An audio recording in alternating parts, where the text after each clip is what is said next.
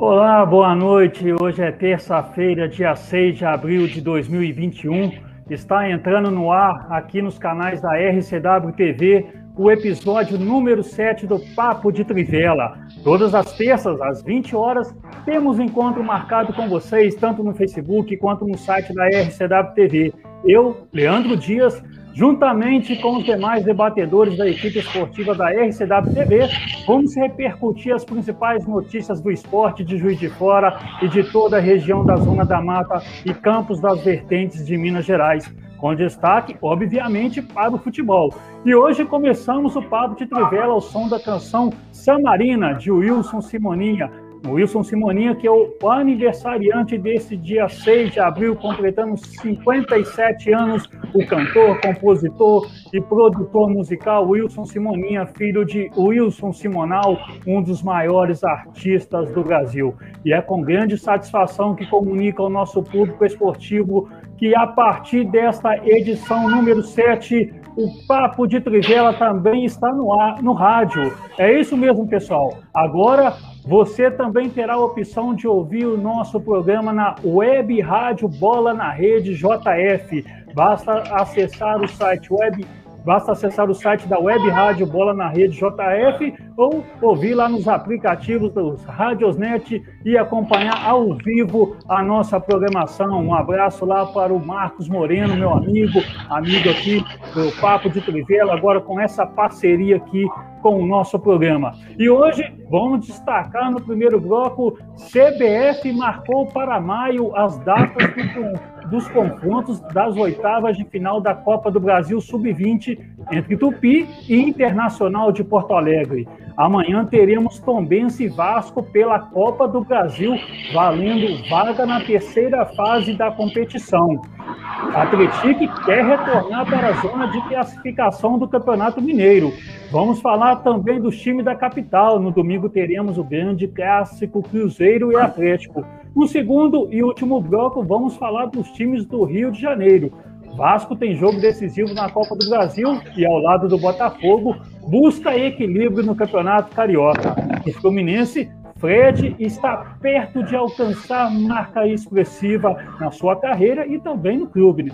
E o Flamengo, líder do Campeonato Carioca, ganhou ontem né, e decidirá a Supercopa do Brasil no próximo domingo contra o Palmeiras. Devido à pandemia da Covid-19, o programa está sendo apresentado nesse período totalmente de forma remota.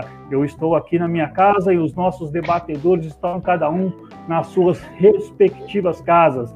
Fique ligado aqui na nossa programação que para você ficar muito bem informado sobre o esporte da nossa região e os principais temas do mundo esportivo.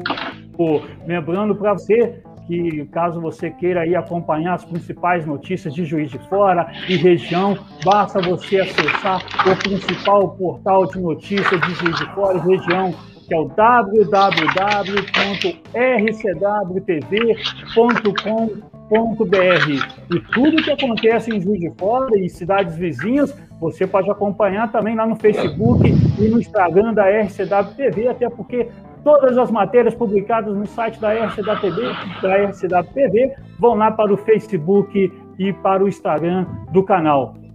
Lembrando que você também pode assistir todos os programas da RCW TV lá no canal no YouTube, né, no canal da RCW TV no YouTube. Lá você vai encontrar edições anteriores do Papo de Trivela, do programa RCW Esportes e todos os programas de, de diversos segmentos, né, culinária, política, moda, lazer, esportes, enfim, tudo está lá no Papo de Trivela. E para você que está nos acompanhando aí, ó, é, você que caso tem que sair, né, mas pode ouvir a gente pelo rádio, né, através do www.radiobolanarede.jf.com.br. Esse é o site do da Rádio Bola na Rede, da Web Rádio Bola na Rede JF, né? Você pode acompanhar tanto pelo site da rádio como também pelo aplicativo Rádios Nets. Basta você entrar lá no aplicativo e, escrever lá Web Rádio Bola na Rede, que você estará endereçado lá direto, vai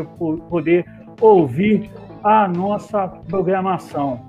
Bom, pessoal, deixa eu dar agora boa noite para nós, os nossos convidados. Deixa eu colocar para quem está nos assistindo na web, na, na SWTV, né? Vai poder eles aqui agora na tela. Está aqui meu amigo Fernando Luiz Baldiotti, Nicolias Paulino, Hugo Mendes e Gabriel Silva. Primeiro, hoje eu vou começar, vou dar o meu primeiro boa noite e cumprimentar ele que hoje estará no plantão esportivo, assim como teve na, na semana passada, né? Recebeu muitos elogios pela sua participação aqui e hoje que é o aniversariante desse dia 6 de abril. Gabriel Silva, seja muito bem-vindo mais uma vez. Boa noite e parabéns pelo seu aniversário. Muito boa noite, Leandro. Muito boa noite a todo mundo que está ouvindo hoje também é, o nosso programa, que está assistindo pelo YouTube, pela RCW TV. É, boa noite, Fernando, Hugo, Niconias. É bom demais, né? Passar o aniversário falando de futebol, falando de esporte, é o que a gente gosta. E hoje é o primeiro destaque aqui, uma informação que eu vou dar já já. O jogador juiz forano, né? Wesley Hudson, jogador do Atlético Mineiro, ele se destacou em 2019 no Tupi, pelo Campeonato Mineiro Sub-20, naquela geração de ouro, né, do Tupi, comandada pelo Wesley também, né, o treinador Wesley, ele foi emprestado para um time lá do Rio Grande do Sul e vai disputar a Série B. Não vou revelar qual time foi esse, não, tá? Não vou revelar, não. Daqui a pouco eu falo. É o meu destaque é, de hoje, Leandro. Tá beleza, Gabriel. Boa noite, meu amigo jornalista, radialista Fernando Luiz Baldiotti. Seja bem-vindo mais uma vez. Boa noite, equipe, campeã de audiência, né? Parabéns, né, para o nosso Gabriel. Sucesso na sua vida profissional, sua vida particular. Que Deus abençoe você e sua família. Sucesso pleno. É o que deseja esse veterano da comunicação esportiva do Brasil. Olha, gente, meu destaque de hoje vai para o voleibol. Eu assisti as três partidas envolvendo Minas né, e o Praia Clube, sensacional, emocionante.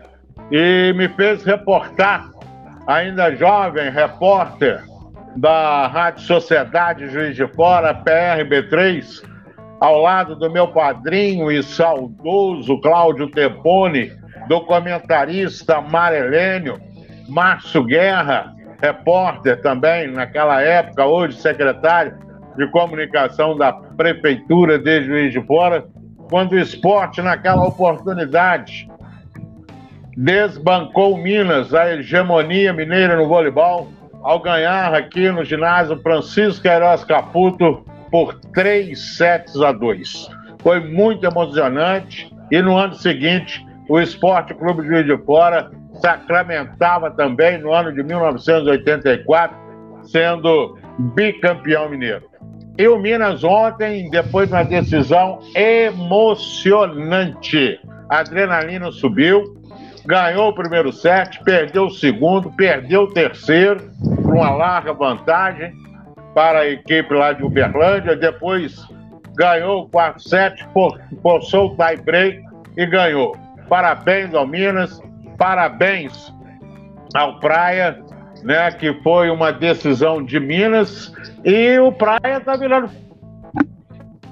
Pegar isso do Minas, né, no Conselho de de Fora foi campeão, né, aqui no ginásio Francisco Queiroz Caputo lotado com as jogadoras Dora, Ana Cláudia, Michele, Valéria, Rose, Gisele, Vânia, Edna, Neide, Cristina, Carla Cariato, Carla Vasconcelos, Nélia, Elisa e muitos outros. O técnico foi o saudoso Rinaldo Manta.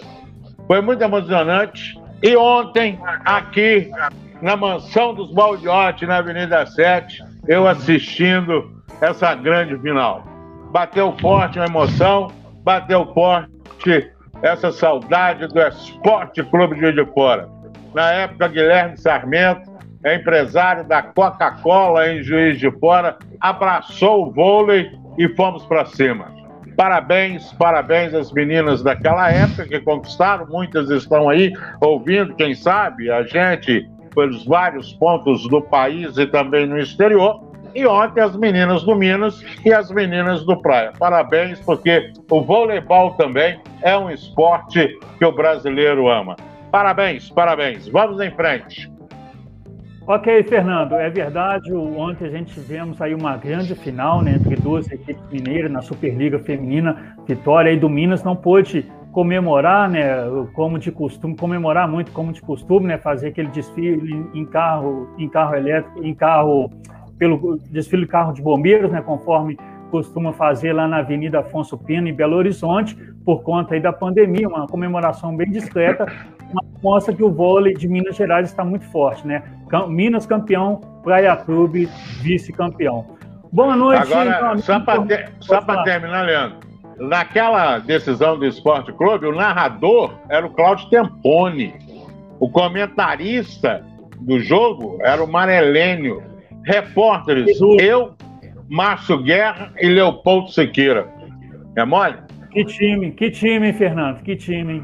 Isso aí é uma, uma verdadeira seleção, uma verdadeira seleção da comunicação, né? Sorte sua que teve é, uma teve mérito, né, para poder trabalhar no, no, meio de tantas feras da comunicação, Fernando. Parabéns, realmente é algo que você deve levar pelo restante aí, pelo resto aí da sua vida, né?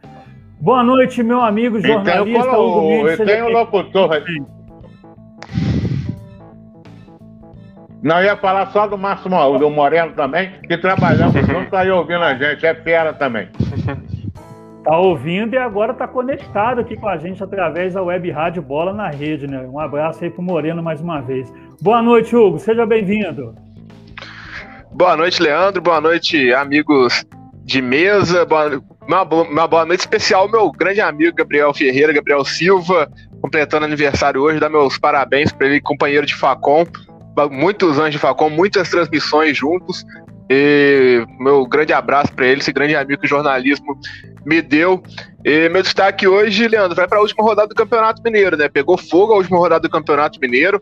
Já tivemos um clássico é, da capital, né? O Atlético contra o América. Tivemos a Tombense enfrentando o Atlético, um, uma vitória da Tombense de virada para cima do Atlético. A gente vai comentar muito sobre isso ainda no decorrer do nosso papo de Trivela, né, Leandro? Com certeza, Hugo. Deixa eu dar meu boa noite agora para o nosso convidado aqui mais uma vez, grande debatedor, o advogado e comentarista esportivo, Niconias Paulino. Seja bem-vindo mais uma vez, Niconias. Boa noite.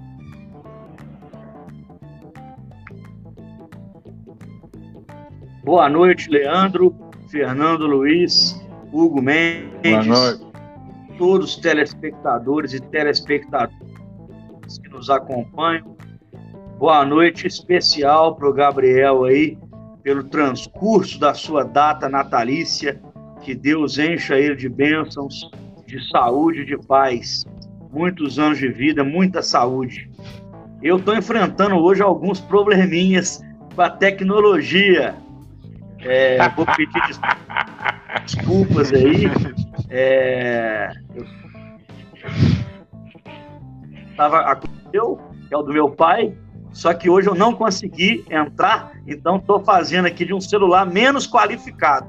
Mas o nosso debate não perde a qualidade. Boa noite a todos. Com certeza, não perde a qualidade, Niconis. Muito obrigado aí mais uma vez por estar presente aqui no nosso Papo de Trivela. Agora, deixa eu dar um recado aqui para quem está nos acompanhando, né, acompanhando a nossa programação, até porque o nosso público pode participar aqui do Papo de Trivela. Você que está nos assistindo pode interagir com a nossa equipe esportiva, enviando sua mensagem na nossa programação transmitida no Facebook, que vamos destacando aqui na medida do possível. Meus amigos, a CBF anunciou na última sexta a alteração das datas das oitavas de final da Copa do Brasil Sub-20, passando os confrontos para o mês de maio. Né? Os duelos entre Tupi e Inter de Porto Alegre, anteriormente marcado para o mês de abril, serão nos dias 5 e 9 de maio. No primeiro confronto, o Tupi joga como mandante.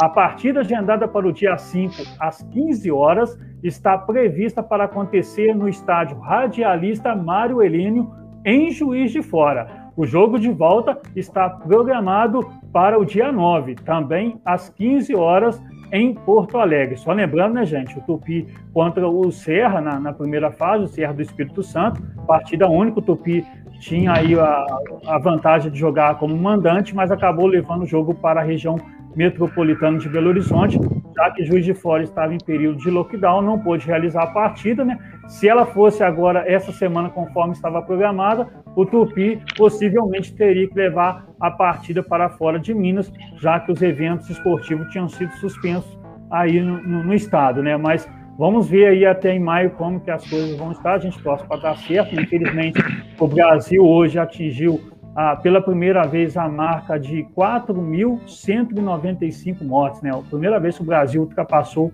a 4 mil mortes. Juiz de Fora, hoje com 21 óbitos também registrados. Né? Um período muito triste aqui para a humanidade, para nós aqui de Juiz de Fora, para nós brasileiros, a gente torce para que as coisas possam melhorar e a gente aqui do Papo de, de Trivela vai fazendo a nossa parte, né? Além de se manter aqui em isolamento social, a gente tenta levar um pouco mais de alegria, né? Um pouco mais de, de, de notícia aí relacionada ao esporte, um pouco mais de debate para poder aí é, tranquilizar e acalmar um pouco mais o nosso público, né?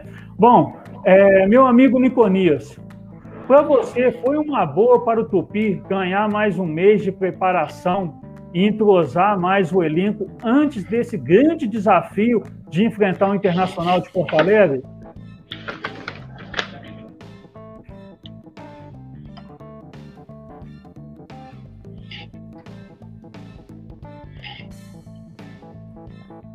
Com certeza, né, Leandro? Essa parada aí tem que ser muito bem aproveitada pelo Galo Carijó. É, Copa do Brasil Sub-20, o Tupi com uma, com uma certa tradição já na categoria. Fez bom papel na Copa São Paulo de Juniores no, no ano que se passou, revelando aí até o Marques para o cenário nacional, que está no Flamengo. E a camisa do Tupi é juiz de fora, é a região enfrentar um grande clube, que é o Inter de Porto Alegre. Eu acredito que, que essa, essa, parada aí foi uma boa para o Tupi se preparar melhor para essa decisão. O Tupi no profissional já eliminou a Atlético do Paraná em uma edição de Copa do Brasil profissional. Por que não sonhar e eliminar o Inter na Copa do Brasil Sub-20?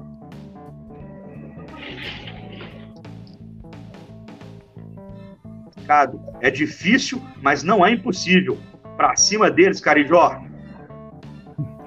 Ok, Niconis, deixa eu dar, só dar um, deixa eu só dar um, um recado aqui rapidamente, né, para quem está no, nos acompanhando aqui, tanto no, na, na, na RCW TV quanto na Web Rádio Bola na Rede.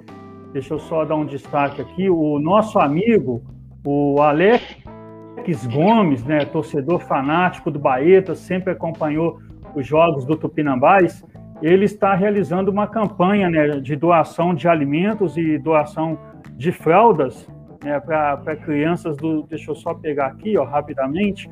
É, o Alex está realizando uma campanha de doação de alimentos, fraldas descartáveis e roupas de crianças, né? A doação ela vai ser para, o, as, para famílias carentes, né, que foram é, que sofreram economicamente aí com o reflexo da pandemia, as doações serão encaminhadas para, para famílias carentes dos bairros Santo Antônio, Parque Punier e Progresso aqui em Juiz de Fora. É, quem tiver interessado pode entrar em contato direto aí com o Alex Gomes, né, através do telefone, o código é 32, o número 988867809. E quem, quem tiver interessado também está levando lá os, os alimentos, pode comparecer na rua Francisco Cirqueira Cruzeiro, bairro Santo Antônio, ou também na rua Jorge Firmino Santana, número 135, conforme está aí na imagem.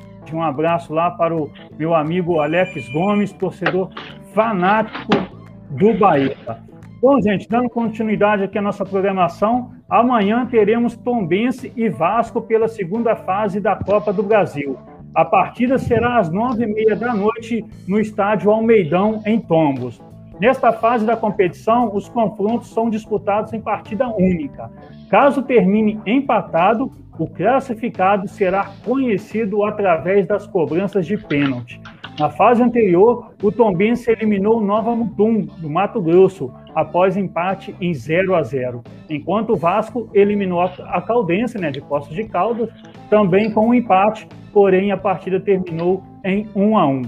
Hugo Mendes, com o retrospecto do Tombense nos últimos anos, é, associado ao Vasco, né, que redu reduziu ainda mais o seu investimento no elenco né, em relação à temporada passada, podemos dizer que, de certa forma, trata-se de um confronto equilibrado, levando em consideração aí a, boa, a boa temporada que o Tombense fez é, no ano passado, né, vice-campeão mineiro, é, campeão da Recopa, campeão mineiro do interior, e vai pegar o Vasco.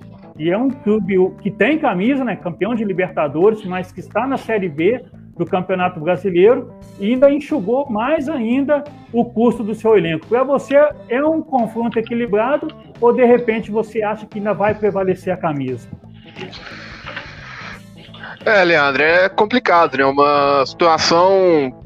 É, a situação que o Vasco se meteu é muito difícil, né? Porque realmente em tempos normais, a gente esperaria que o Vasco fosse um franco favorito nesse jogo, né? E esperar, também esperar que a Tombense viesse para bater de frente, né? Porque é um time que, principalmente nos últimos anos, vem demonstrando é, estar nessa crescente, né? De tentar bater de frente com os grandes. Mas, de fato, o, as duas equipes estão em momentos opostos, mas não tão bons, né? Porque a Tombense chegou de fato na final do Campeonato Mineiro do ano passado, mas esse ano ainda não, não engatou aquele, aquela fase, né? Ainda não, não, a gente não vê a Tombense como a Tombense do ano passado, é, aquele time que perdeu poucas peças, né? Se você for parar para pensar, perdeu de principal talvez o Y, mas manteve o seu principal artilheiro, o Rubens, que continua lá. E nisso a Tombense encara o Vasco, que vem bem modificado, né? O Vasco é uma equipe que foi rebaixada para a Série B, mas que agora, mas que agora parece que se encontrou, né? Dentro do seu campeonato regional, é, dentro do campeonato carioca, o Vasco que empatou o Fla-Flu em 1 a 1 e venceu por 4 a 2 o Bangu, né? Nesse último fim de semana, no sábado, no Raul de Oliveira. E contra o Fluminense chegou até a fazer 1 a 0 né, no, logo no primeiro tempo, mas aí no segundo tempo um apagão em 5 minutos, o Fluminense fez 1 a 0 teve chance até de virar o jogo, mas depois o jogo ficou meio monótono, não teve tantas grandes chances, e nisso o Vasco de fato mostrou, principalmente né, na atuação do Thiago Reis, né, que é um jogador bem contestado pela, pelo, pela torcida Cruz Maltina, o Vasco demonstrou estar na temporada, né? É, apontou seu cartão de visitas. É o Thiago Reis, que fez três gols, Gabriel Peck, que para mim vem sendo o principal nome nesse início de temporada do Vasco, é, fez o outro, né? E nisso, é, equipe Cruz Maltina que passou perrengue, né? Sofreu bastante no jogo contra a Caldense, é, teve muita dificuldade. A Caldense, em momentos claros, teve a chance de fazer o, o gol que daria a classificação para a equipe de Poste Caldas, mas não conseguiu, não foi eficiente nesse, neste ponto.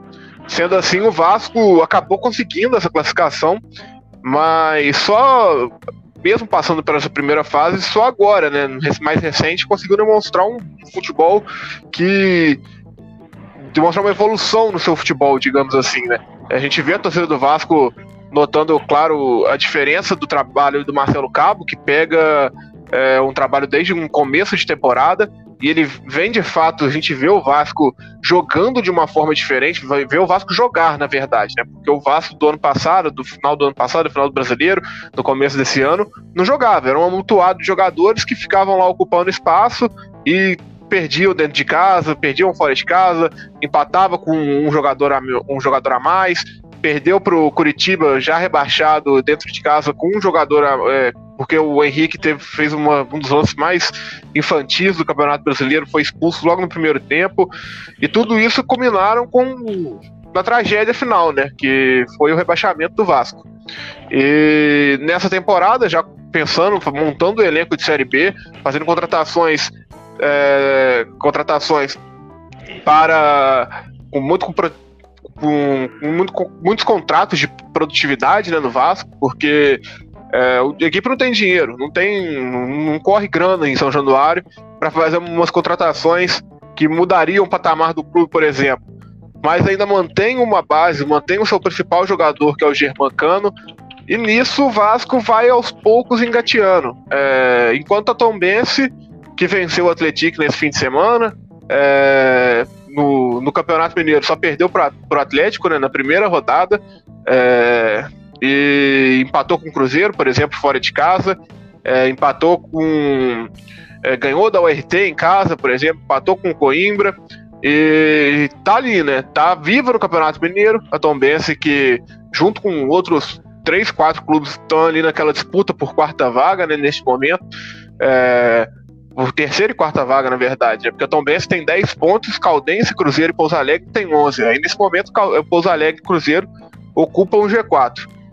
E vendo por esse lado, a gente vê a Tombense chegando num nível competitivo, claro, porque o Campeonato Mineiro é um campeonato competitivo, é, que bate frente em nível com o Campeonato Carioca, mas o Vasco é um gigante, né? O Vasco é um gigante, é, o Vasco precisa dessa classificação, é, o, a equipe é, do Rio de Janeiro precisa dessa classificação, mas a Tombense não se vender, não vai vender barato. Eu creio que vai, vai ter jogo. Eu acho que não vai ser um jogo que o Vasco vai passar o, o trator nem que a Tombense vá passar o trator.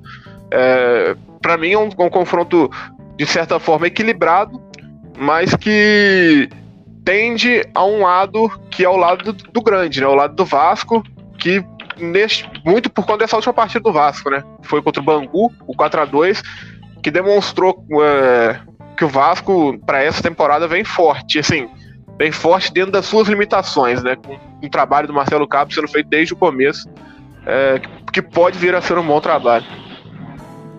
Ok, Hugo. Agora, o, Fernando, a vitória de virada diante do Atlético na, na última rodada, que trouxe o Tombense de volta à briga por uma, por uma vaga no G4 do Campeonato Mineiro, era o combustível ideal que o time de Tombos precisava para encarar o Vasco na Copa do Brasil amanhã? Sim, com certeza. É, dar uma moral para os jogadores, para a comissão técnica, né, para a torcida, para a imprensa mineira. Apesar que são competições distintas, o Campeonato Mineiro é disputado de uma forma, a Copa do Brasil de outra, um jogo só aí, se terminar empatado, vai para as penalidades máximas. Mas essa vitória do Tom Benson foi muito boa, foi para a sexta posição com 10 pontos no Campeonato Mineiro. E caso né, passe pelo Vasco, porque o Vasco da Gama também, apesar de ser um time com jogadores mais qualificados, que ganham muito mais do que os jogadores do Tom Benz, você tem que colocar essa situação, infelizmente, é a realidade do futebol brasileiro, mas é uma afirmação para os jogadores. Eles estão num time de menor porte, pretendem, né, nas suas carreiras aí, alcançar é, clubes de maior potência, né, estrutural, financeira, de torcida e tudo mais.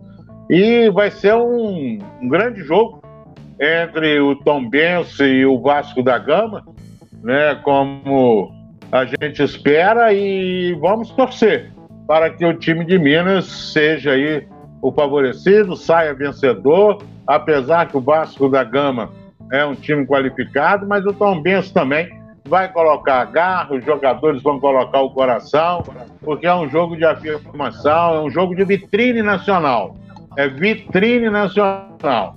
Então, cada um vai fazer a sua parte, vai dar um pouquinho mais além do que tem. Eu acredito numa boa partida, né? Boa partida mesmo, como o Hugo disse, falou bem do Vasco da Gama, falou bem da Tombense e vamos esperar aí que Minas saia vencedor nesse confronto com o Carioca, já que o Vasco já eliminou a Caldense, chegou a vez agora do Tombense dar o troco.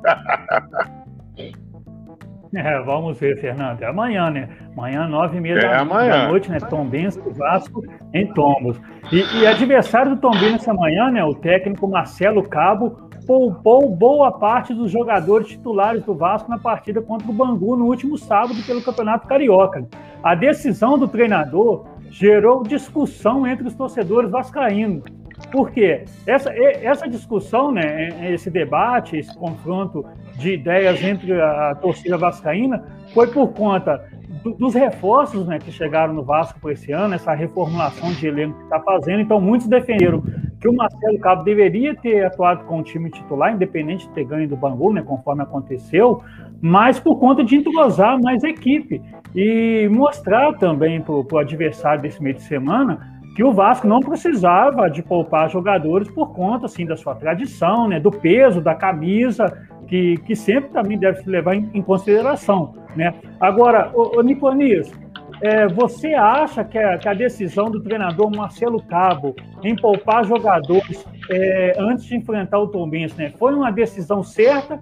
Ou você acha que ele de repente perdeu uma grande oportunidade ali de entrosar a sua equipe né, e mostrar a força do Vasco? Né? Ou seja, pô, você vai poupar com todo o respeito ao Tombense, né, vice-campeão mineiro e tal, mas não, há de se comparar o, o, for, o gigantismo de uma, de uma camisa como é do Vasco da Gama. Né?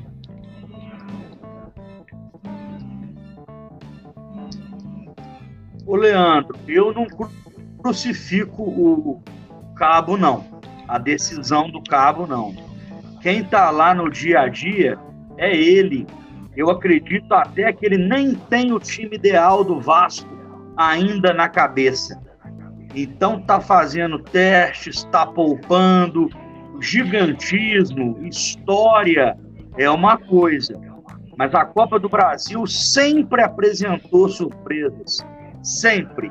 Ainda mais agora, no momento tão difícil do Vasco, mais um momento difícil do, do, do Vasco, pegando aí a vice-campeã mineira, atual vice-campeã.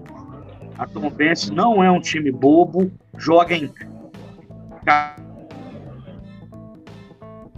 casa, o Vasco aberto. Então, o Cabo venceu o jogo contra o Bangu, então ele não está errado.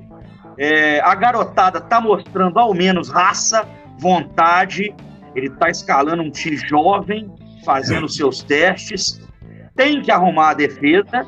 A defesa do Vasco, quase todo jogo, se não todo jogo, ela sofre gols. Então a cozinha está desarrumada, mas pelo menos tá de gana de vencer, comprometimento. O torcedor vascaíno está vendo esse ano coisa que ele não viu ali na reta final do ano passado. O Vasco perdeu jogos ali cruciais que se ele equiparasse na vontade, ele não teria caído de divisão. Então eu, eu acredito que o Cabo está fazendo a coisa certa. Eu dou um voto de confiança para o treinador. A parada amanhã é torta. Muito difícil. Ok, Niconias, e o nosso, nosso amigo, né, o Romero Nobre, está aqui dizendo né, que concorda com tudo que você disse, né, que realmente a parada é dura, é um confronto bem equilibra, equilibrado que o Vasco deve tomar cuidado conforme é, você passou. Né, um abraço a todos que estão nos, nos acompanhando, daqui a pouco vou citar é, aqui rapidamente o nome de alguns deles, né, um abraço aí para o Romero Nobre, que está nos assistindo. Agora, prosseguindo aqui, gente, o, Atlético não somou pontos nas duas, nas duas partidas disputadas após retorno do Campeonato Mineiro, que esteve 10 dias paralisados por conta da onda roxa no estado. A equipe sofreu duas derrotas para times do interior. Né? O Atlético, até a parada do Campeonato Mineiro, ainda não tinha perdido para times do interior, né? só tinha perdido uma partida para o América e outra para o Cruzeiro. Mas isso determinou aí a saída do time da zona de classificação após essas duas últimas derrotas. Né? Amanhã, o Esquadrão de Aço vai enfrentar a URT em São João do Rei. São João do Rei. Hugo, a saída do Louco Abreu pode ter diminuído um pouco a motivação do time ou, de certa forma, já era esperado que esses resultados negativos para equipes do interior uma hora ia acontecer? Ah, é sempre difícil, né, Leandro? Você perdeu a sua referência técnica é, dentro do grupo, né? Claro que o Locabreu, por questão da idade, tudo, já não, não, Evidentemente não era o mesmo Locabreu que a gente acostumou a ver aqui no Brasil o Botafogo, ali nos anos de 2011, né? Mas É, é complicado para é, para o Atlético, porque é uma equipe que fez um bom começo de primeiro de Campeonato Mineiro, né? Perdendo, como você muito bem disse, só aquele jogo ali para América, né? Jogo realizado aqui em Juiz de Fora. Mas essas duas derrotas para as equipes do interior não são também para criar um alarde dentro do clube, né? Porque se você for parar pensar bem, acho que o objetivo do Atlético, quando começou o Campeonato Mineiro, quando confirmou a presença no Campeonato Mineiro é, desse ano, era de fato não voltar ao módulo 2, né? E logo de cara o Atlético já somou nove pontos. E nisso a equipe já praticamente se garantiu, né? Porque é muito difícil uma equipe ser rebaixada no Campeonato Mineiro com menos de 10, menos de 11 pontos. Ou seja, mais dois empates aí nas próximas rodadas já praticamente garante o Atlético na primeira divisão. E nisso a equipe agora, é, para mim, vendo de fora, assim, eu penso que qualquer coisa que vier além disso é lucro, né? Uma vaga num troféu em confidência, então no, até mesmo nas finais, né? Um, partir para as finais, porque se você for parar para pensar, o Atlético está dois pontos apenas atrás do, do G4, né? Que, que a gente pode falar assim. É, uma combinação de resultados, por exemplo, na, na, nas próximas rodadas, é, o Atlético ganha da URT, o Atlético ganha do Pouso Alegre, é, o Coimbra ganha do Cruzeiro, o América é, quem tá na frente é o Tom Benz. E o Tom Benz, na outra semana, né, que já vai jogar nessa semana contra o Vasco, vai jogar apenas na outra semana contra o Boa. Se nenhum desses clubes vence, é, o, o Atlético já pode voltar ao G4. Então, e não é algo que, parando para ver, não é algo que é anormal. Não seria nenhuma zebra, por exemplo. Na verdade, seria o normal. O Atlético venceu o Pouso Alegre, o aí a partir daí já come, começaria a ter um pouco de zebra, né, que a gente pode falar assim, por exemplo, Coimbra segurar um empate contra o Cruzeiro é, e a Caldense empatar com o Uberlândia, por exemplo, o Atlético vencendo seu jogo contra o RT em casa, já já alavanca o time novamente para o G4, né? Ele que figurou no G4 até a penúltima rodada. E nisso, a equipe perdendo o Locabreu, que voltando à sua pergunta, é, que já era, já era esperado, né? O contrato do Locabreu ia até o final de, de, de março agora. Logo em 1 de abril já seria. Já teria. Já estaria livre, né? Pra, já, já, não, já não seria mais jogador do Atlético, digamos assim. É, e aproveitou, eu penso que aproveitou o Locabreu enquanto ele esteve aqui. É, dos jogos que jogou o Locabreu, é, não, não, ganhou os dois jogos contra os grandes da capital, né? Não, não, ganhou contra o Cruzeiro e também contra o América, mas de resto venceu todos, né?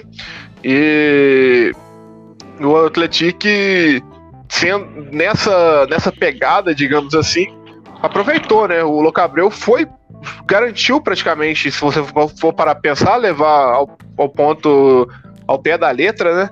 O Locabreu meio que garantiu o Atlético nesse módulo 1, né? Porque com ele a equipe fez nove pontos e é muito difícil, né? Muito difícil a equipe ser rebaixada novamente para o módulo 2 com, com esses nove pontos. É, mas é claro que você perdendo o seu jogador, a sua liderança técnica e o Locabreu, que mesmo com a idade ainda trazia muito para os jovens, porque você botar o Locabreu para jogar do lado dos jogadores jovens que o Atlético tem, que não são poucos, é um incentivo, né? É um, é um ídolo de muitos deles lá deve ter jogador do Atlético que, quando mais jovem, era torcedor do Botafogo e via o Locabreu e tinha sonho de jogar com o Locabreu e estava realizando um sonho ali.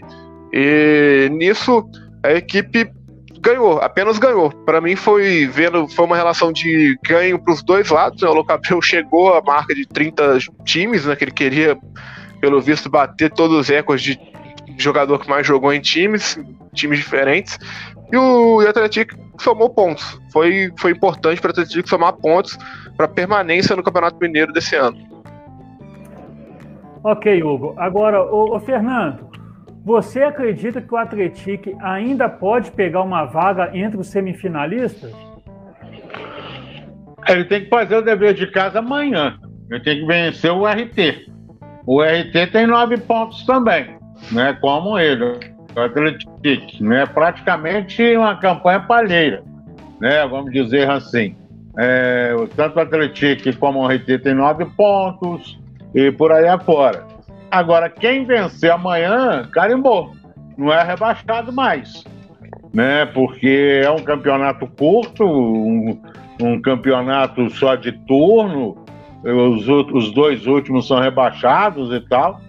Mas é, vai ser um bom jogo. A URT que venceu o último jogo, que tem o nosso o Ayrton Pajardo como treinador, e o Atlético aí, como disse muito bem o Hugo a respeito do Louco Abreu, que foi uma referência, mostrou, deu um incentivo aí para a rapaziada, para os meninos, e vamos ver amanhã, né? Porque time do interior, quando cruza assim, meu filho, o bicho pega.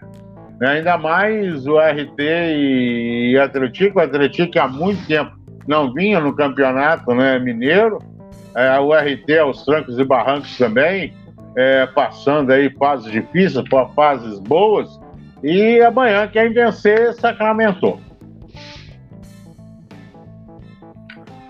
Ok, Fernando, deixa eu só é, dar uma pincelada aqui, bem rápida aqui na, na rodada é, desse meio de semana, né, da oitava rodada do Campeonato Mineiro Módulo 1. Amanhã, às 15 horas, teremos Atlético e o RT em São João del Rei. Às quatro da tarde, Atlético e Pouso Alegre no Mineirão. As, também às quatro da tarde, Caldense e Uberlândia em Poços de Caldas. Às cinco e meia da tarde, Coimbra e Cruzeiro no Estádio Independência, em Belo Horizonte. E na quinta-feira ter, teremos América e Patrocinense, né? A partida vai ser às cinco e meia da tarde, aí no Estádio Independência, em Belo Horizonte. A partida Boa, Boa Esporte Tombense, né? Que seria neste meio de semana, foi remarcada para o dia 14, ou seja, semana que vem, né, às quatro da tarde, dia 14, né, quarta-feira, em Varginha, vão jogar Boa Esporte Tombense por conta aí do jogo do, da equipe de Tombos nesse meio de semana pela Copa do Brasil. No final de semana, né, teremos aí no, todos os jogos no, no, no domingo, né, é, Uberlândia e Atlético às 10 da manhã em Uberlândia, Patrocinense e Pouso Alegre às 3 e meia da tarde em patrocínio, o grande clássico Cruzeiro e Atlético às 4 da tarde no Mineirão, também às 4 da tarde o RT e Boa Esporte em Patos de Minas, às 5 e meia da tarde Coimbra e Caldense no estádio Independência em Belo Horizonte e também às 5 e meia da tarde Tombense e América em Tombos. Aí, o Tombense depois do Vasco, né, pela Copa do Brasil, vai enfrentar no domingo o América em Tombos às 5 e meia da tarde. A classificação tem o Atlético em primeiro lugar como líder, 18 pontos, América em segundo com 15, Pouso Alegre em terceiro com 11 e o Cruzeiro em quarto também com 11, 11 pontos, fechando a zona de classificação aí para a semifinal até o momento, né? Em quinto está a Caldense também com 11, em sexto, Tombense com 10. Em sétimo, Atlético com 9. Em oitavo, o, RT, o RT também com 9. Em nono lugar, Patrocinense com 8. Em décimo, Uberlândia com 7. Em décimo primeiro, aí, primeiro aí na, na zona de rebaixamento para o módulo 2, né, está o Coimbra com 5 pontos. E o Lanterna, o Boa Esporte, com 4 pontos. Agora vamos, vamos para os nossos destaques aí, né? O que, que a gente tem de interessante relacionado, relacionado aí ao, aos times da nossa região, né? É com você, Gabriel Silva. Perfeito, Leandro. Eu fiz um levantamento a respeito dos últimos anos no Campeonato Mineiro para o encontro do que o Hugo estava falando, do Atlético se garantir é, na primeira divisão, no módulo 1 do Campeonato Mineiro. Eu conferi que nos últimos cinco anos, é, Leandro e colegas de mesa, a maior pontuação de um fechado, então ali a nota de corte no Campeonato Mineiro foi de 12 pontos. Isso aconteceu em 2016, mas foi exceção. Geralmente o time rebaixado ali, o, o, o 11 colocado, tem 10 pontos ou 8. No ano passado, então, a nota de corte foi baixíssima. O Vila Nova foi rebaixado, foi o segundo rebaixado com só quatro pontos. E o Tupinambás ainda, ainda fez pior, né? No passado foi uma temporada caótica para o Tupinambás, que só fez três pontos, não venceu nenhuma partida no Campeonato Mineiro daquela edição. O Atlético, então, com nove, está aí quase garantido uma vitória, praticamente sacramenta a permanência do Atlético no módulo 1, que vai ser importante demais para esse projeto aí do, da equipe de São João Del Rey, né? E eu já tinha dado uma prévia aí no, no destaque inicial do programa, o volante Wesley Woods foi apresentado uma semana pelo Brasil de Pelotas. Ele chega no time do Rio Grande do Sul emprestado pelo Atlético Mineiro e vai tentar ter uma sequência maior de jogos. No ano passado, o Wesley chegou atuar pela equipe principal do Atlético Mineiro, fez duas partidas e agora ele vai jogar o campeonato do Rio Grande do Sul, estadual, a Série pelo Brasil de Pelotas, ele tem 20 anos só. É, como eu disse anteriormente, ele foi destaque no Tupi naquela campanha do Campeonato Mineiro de 2009, Campeonato Mineiro Sub-20, e agora, né, só com 20 anos, já vai tendo essa oportunidade aí é, no Brasil de Pelotas, no Atlético, ele é visto como uma promessa aí é, que pode render muitos frutos. E agora falando de Copa do Brasil Sub-20, que a gente destacou logo no início aqui do nosso programa, a CBF definiu que todas as partidas da segunda fase da competição vão acontecer entre os dias 5 e 9 de maio. A, a competição está suspensa, não tinha data da pandemia, e agora então ficaram definidas essas duas datas, 5 e 9 de maio. E só recapitulando que a gente já tinha destacado na semana passada, o Atlético Mineiro vai enfrentar o vencedor do confronto entre Galvez do Acre e o Londrina do Paraná. O Botafogo enfrenta o São João José do Rio Grande do Sul. E o Vasco pega o São Raimundo de Roraima, além do Tupi, que a gente já tinha destacado aqui. O Botafogo e o Atlético jogam a primeira partida em casa, ou seja, vão decidir fora de casa, enquanto o Vasco vai decidir em casa, vai ter essa vantagem. E para finalizar essa primeira rodada de informações, Leandro, falando sobre o. Fernando, inclusive, destacou aqui a final do, da Superliga Feminina, né, que aconteceu ontem, que o Minas foi campeão, e aqui em Juiz de Fora a gente está com, com, com, uma equipe de muito sucesso nessa temporada, né, o, o JF Vôlei vem se recuperando, vem fazendo uma temporada brilhante na Superliga B, a Superliga, B, a Superliga B também vinha paralisada por conta do avanço do coronavírus, agora a CBV, a Confederação Brasileira Vôlei confirmou o retorno da Superliga B já nesse próximo final de semana. Com isso, o JF Vôlei vai fazer a primeira partida da semifinal contra o Aeroclube do Rio Grande do Norte no sábado, às 4 horas da tarde, na casa do adversário. Aí é bacana ficar de olho, porque tem tido é, transmissão né, pelo canal da própria Confederação Brasileira de Vôlei. A gente ainda não tem essa informação, mas é muito provável que tenha essa transmissão. A eliminatória acontece em melhor de três, ou seja, a equipe que vencer duas partidas passa de fase. E aí já é a semifinal, passando de fase, tem a vaga garantida na Superliga A, na elite do vôlei brasileiro. O JF Vôlei, como eu disse, vem muito bem nessa temporada, venceu todas as partidas até aqui e tem a vantagem de jogar a segunda e a terceira partida, se ela for necessário, em casa. E aí também tem que definir essa situação do coronavírus aqui em Minas Gerais. O JF Vôlei vem mandando as partidas no ginásio do Riacho em Contagem, na região metropolitana de Belo Horizonte. Se tiver a liberação para jogar lá, o JF Vôlei tem essa vantagem, então, de decidir em casa a vaga é, na Superliga A. Leandro, fica então para esse trabalho aí super competente, né, do Marcos, do pessoal do JF Vôlei, e também mais essa subida de divisão é, pela campanha irretocável até agora, Leandro. Muito bem, Gabriel. É, fica a nossa torcida aqui, né, do, da equipe esportiva do Papo de Trivela para a equipe do, do JF Vôlei que possa garantir aí a sua a, garantir aí a, a, vaga para a Superliga né, principal né, da primeira divisão do voleibol nacional. O JF Vôlei que já esteve lá, né, foi rebaixado, está aí na Superliga B, mas está fazendo uma grande campanha, classificou em primeiro, conforme o Gabriel passou, está na semifinal agora, está bem próximo de garantir uma vaga na divisão principal do vôlei nacional, né? Fica a nossa torcida aqui para o JF Vôlei. E eu achei interessante isso daí que você destacou, esse levantamento que você fez, Gabriel, é, da pontuação das equipes rebaixadas para o módulo 2 do Campeonato Mineiro, né? Igual você falou, pô, Vila Nova, Vila Nova fez quatro pontos, o Tupinambás fez três no ano passado, mas foi aquela competição assim que o Vila e o Tupinambás ficaram bem abaixo dos adversários, né? Principalmente o Tupinambás que não conseguiu nenhuma vitória.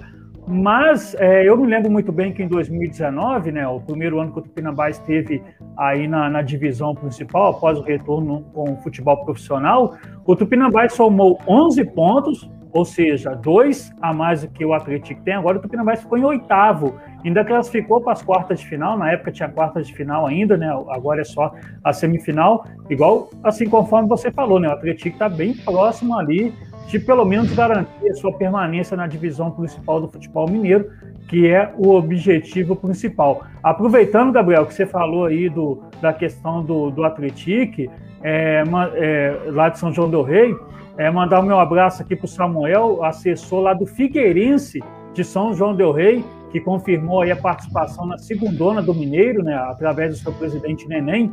É, até então, o Figueirense vai disputar o Mineiro, que equivale à terceira divisão do futebol mineiro, né, vai disputar esse ano. E o Samuel me lembrou até um fato interessante, né, o, o, a equipe sub-20 do Figueirense, que é treinada pelo Beto, né, o Beto é treinador lá da equipe sub-20 do Figueirense, ele era jogador profissional do Paulista, que disputou a Libertadores em 2005. O, 2005, não, perdão, 2006. 2006. O Paulista, 2000, o Paulista foi campeão da Copa do Brasil em 2005, na final contra o Fluminense. Disputou a Libertadores em 2006, né, não passou da primeira fase, mas chegou a ganhar do River Plate por 2 a 1 E o Beto era o lateral esquerdo da, da época, né, daquele time do Paulista, é, e é o treinador da, lá da equipe sub-20 do Figueirense. Aí essa essa a participação Leandro. do Paulista, né, do Beto, está fazendo 15 anos, inclusive está uma matéria lá no site do Globo Esporte. Pode falar, Gabriel. E destacando também o Figueirense, que foi crucial na, na, naquela campanha do Tupi Sub-20 de 2019 também, né? Houve ali uma parceria é, do empresário que, que, que, é, que dirigia ali a equipe do Figueirense com o Tupi, e a maioria daqueles jogadores é, veio de São João Del Rey, veio do, do Figueirense, então é uma equipe aí que tem uma, uma, um setor de captação aí bastante relevante, né? Ô, Leandro. É verdade. Pode falar, Hugo. É, só trazendo rapidinho aqui, mas não é nenhuma curiosidade, não, uma notícia alegre que a gente pode dizer assim, né? Que a gente viu ontem a rainha do nosso futebol, né? A rainha Marta sendo vacinada lá nos Estados Unidos, né? alguns atletas lá nos Estados Unidos já estão recebendo a vacina contra, a vacina contra o novo coronavírus. É, eu estava aqui olhando o Twitter, passou aqui pela minha timeline o Pietro Fittipaldi, ele que é sobrinho do eterno campeão da Fórmula 1, Emerson Fittipaldi, disputou a Fórmula 1 ano passado, as últimas duas corridas, né, pela equipe da Haas. Esse ano vai disputar a Fórmula Indy Pro 2000. Ele acabou de ser vacinado também é, mais um brasileiro aí sendo vacinado contra o novo coronavírus. É, a vacina está chegando, né, Leandro? A gente tem que comemorar. A gente já viu o Galvão Bueno, né, que vai voltar às transmissões esportivas nesse final de semana também, já vacinado. É, aos poucos, a ciência vai vencendo esse vírus maldito, que ainda assombra muita gente, mas a gente vê a luz no fim do túnel. Né? Com certeza, Hugo. É, hoje eu tive a satisfação de levar o meu pai para vacinar, né? E a gente vê como que é a, a alegria, né? E imensa satisfação das pessoas que, que estão indo no, nos respectivos centros, né? A vacinar e se imunizar. Realmente, assim, é uma alegria imensa, uma grande satisfação. Essa semana que a gente vai ter o nosso amigo Fernando Luiz Baldiotti também estou, é, sendo imunizado, né? Pelo menos na primeira Eu vi ele passando a mão no braço ali, viu? Preparando já o braço, aquecendo. É isso aí, gente. Ó, o, o, o, o, Marcos Moreno, né, acompanhando a nossa programação, ele mandou um recado aqui pra gente, final em Joinville, é, pela Copa do Brasil, Coritiba 3, Operário 2. Tá legal, Moreno. Obrigado aí pela lembrança. Tá registrado aqui no nosso papo de Trivela. Agora vamos falar do, dos times da capital, né? Começando pelo América, conforme falamos no programa da semana passada sobre a possibilidade da contratação do meia Bruno Nazário, o Coelho acabou confirmando ontem o acerto com o jogador. E a semana começou movimentada lá no América, tá? Pois o meia Ian Sassi, ex-Coritiba, foi apresentado no clube e já está liberado para estrear pelo time mineiro. Niconias, com a manutenção de quase todo o elenco da temporada passada e alguns reforços que estão chegando, né? Esse ano a América terá maior chance de permanecer na elite do futebol brasileiro em relação aos últimos anos, né, onde o time conseguiu acesso, mas ficava naquela questão ioiô, né, sobe e desce. Você acha que esse ano, conforme tem praticamente até agora, né, só o, o zagueiro Messias, que saiu do América, né, foi negociado junto ao Fortaleza. O Ademir tá aquela vai, não vai, vai, não vai, né? Chegou a ser bem cogitado, ainda é cogitado pelo Palmeiras. O Atlético Paranaense está interessado, mas o América está jogando duro, né? Está pedindo um, uma certa quantia ali. Mas até agora o América manteve ali é, quase 100% o seu elenco. E está chegando alguns jogadores, né? O atacante Ribamar, o meia Bruno Nazário, o Ian Sassi, você acha que esse ano vai ser diferente para o América? Vai ser um campeonato brasileiro, né? uma temporada que ele pode permanecer na elite do futebol brasileiro? Ô, Leandro, a expectativa é que sim, né? É, quão bem faz uma diretoria profissional, uma diretoria que leva a sério o torcedor, investimento dos sócios, resgate do América, a participação dele na Copa do Brasil do ano passado, a campanha que fez na Série B. É, existem clubes que conseguem ter a simpatia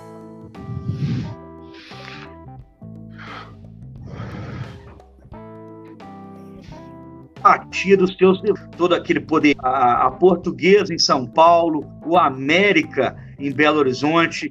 A expectativa é que ele finque os pés na primeira. A manutenção do técnico Lisca. O futebol que o time joga dentro de, de campo.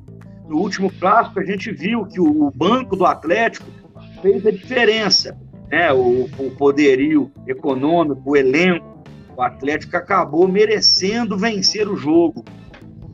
Mas o América é um time muito certinho, tem um padrão de jogo definido. Expectativa que acabe essa fase ioiô, como vocês subir e descer. Ele, ele, ele, ele, vai, ele vai classificar entre os quatro no Campeonato Mineiro, tudo indica isso, vai lutar pelo título, mas o compromisso maior no ano é Série A, a primeira divisão, manter o América entre os 20 clubes. Deus salve o América, único deca campeão mineiro. Verdade, Niconias. Agora, no domingo, né, nós vamos ter o clássico Cruzeiro e Atlético pela nona rodada do Campeonato Mineiro.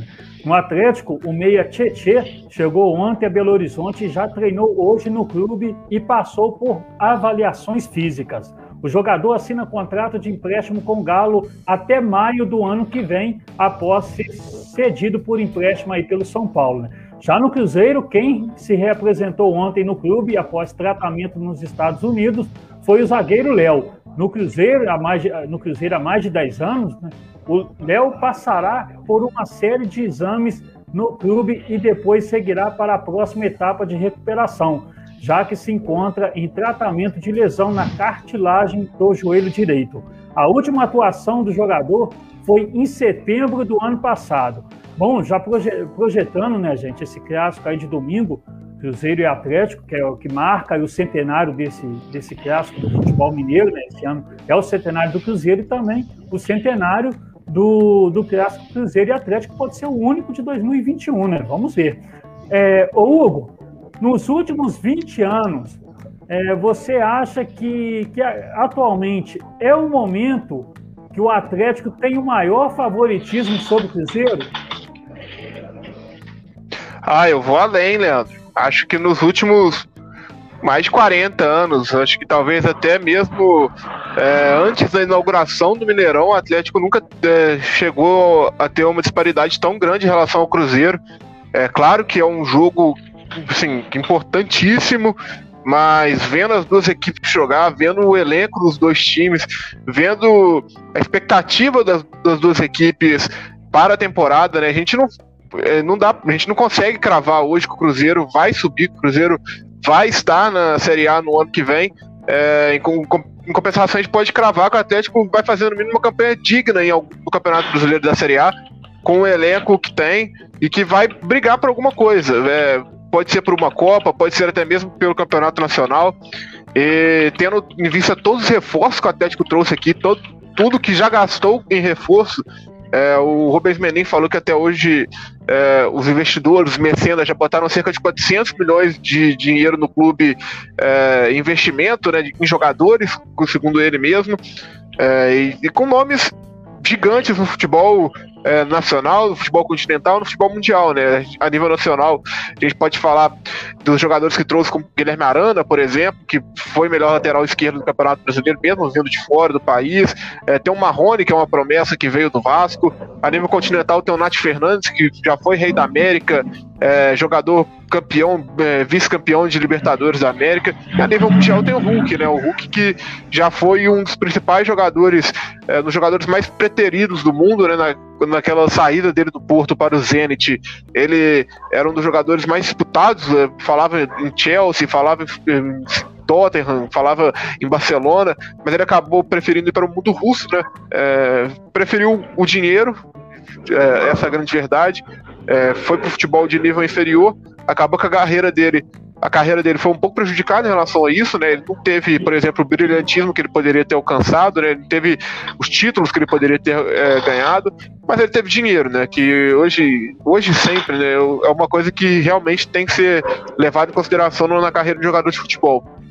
E nisso o Atlético tem esses nomes e o Cruzeiro, por outro lado, a gente vê trazendo jogadores, tentando arrumar um esquema, trazendo um técnico que ainda não se encontrou dentro do clube.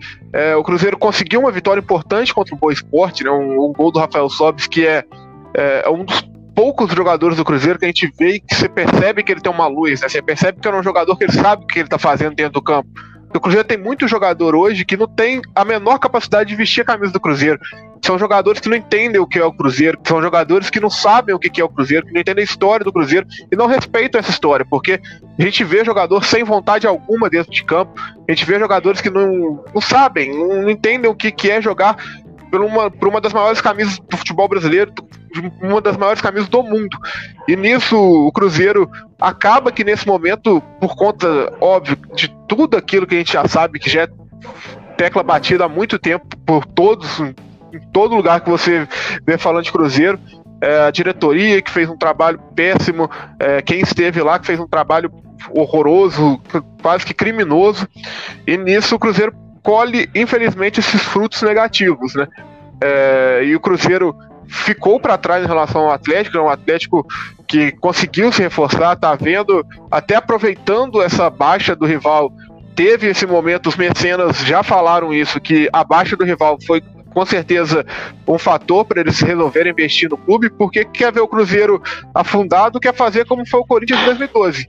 O Corinthians de 2012 foi campeão da Libertadores, do Campeonato Mundial, e o Palmeiras foi rebaixado naquele momento ali, o Corinthians teve o auge do, da sua história e junto o que ajudou a alavancar o auge de sua história ainda foi esse auge negativo do, do seu maior rival, que é o Palmeiras. O Atlético talvez tenta fazer isso, né? tenta aproveitar esse momento vivido pelo Cruzeiro, que é claramente inferior é, tecnicamente, a gente vê falando isso, é, mas que pode, a gente pode ver no jogo, o jogo é, é jogado, né? Com a, gira mais antiga do futebol, talvez seja que o jogo é jogado em lambaria pescado. A gente pode ver o Cruzeiro fechando a casinha, tentando buscar um contra-ataque ali e conseguindo fazer, efetuar muito bem isso. Pode facilmente acontecer isso, pode o Cruzeiro, num lance genial do Rafael Sobis, numa luz, fazer um gol, buscar um gol de falta, numa bola parada, que o Rafael Sobis está nesses últimos tempos está demonstrando isso, né? Que é um jogador muito forte na bola parada, mas é, a tendência natural é esperar uma vitória do Atlético. Eu, é, como você perguntou nos últimos 20 anos, mas eu, igual eu falei, eu acho que eu vou além. Eu acho que eu, eu nunca vi um clássico, talvez. Talvez eu já vi por parte do Cruzeiro, mas nem quando o Atlético estava tão mal das pernas como foi em 2006, por exemplo, o Atlético demonstrava estar parecido com o Cruzeiro. Eu já vi o Cruzeiro metendo goleadas acachapantes no Atlético, e mesmo nas goleadas acachapantes que o, que o Cruzeiro meteu no Atlético, não havia, eu não conseguia enxergar talvez essa diferença que seja de hoje, por exemplo, porque na época a gente via jogadores do Atlético que são jogadores que a gente pode falar que não, não eram jogadores excepcionais, mas também não eram aqueles jogadores terríveis. Hoje a gente vê no Cruzeiro com jogadores terríveis. Sim, são jogadores que não conseguem dominar uma bola. A lateral esquerda do Cruzeiro no Campeonato Brasileiro da Série B do ano passado foi um dos maiores problemas que um clube brasileiro sofreu nos últimos anos. Não tinha jogador de nível profissional que ocupava a lateral esquerda do Cruzeiro no ano passado. É, e, outro, e as contratações não dando certo, o treinador não conseguindo fazer o time jogar. Eu acho que o clássico é, já entra o Atlético com esse favoritismo. Pode ser bom e pode ser ruim, pode deixar os jogadores mais leves, pode deixar os jogadores acomodados.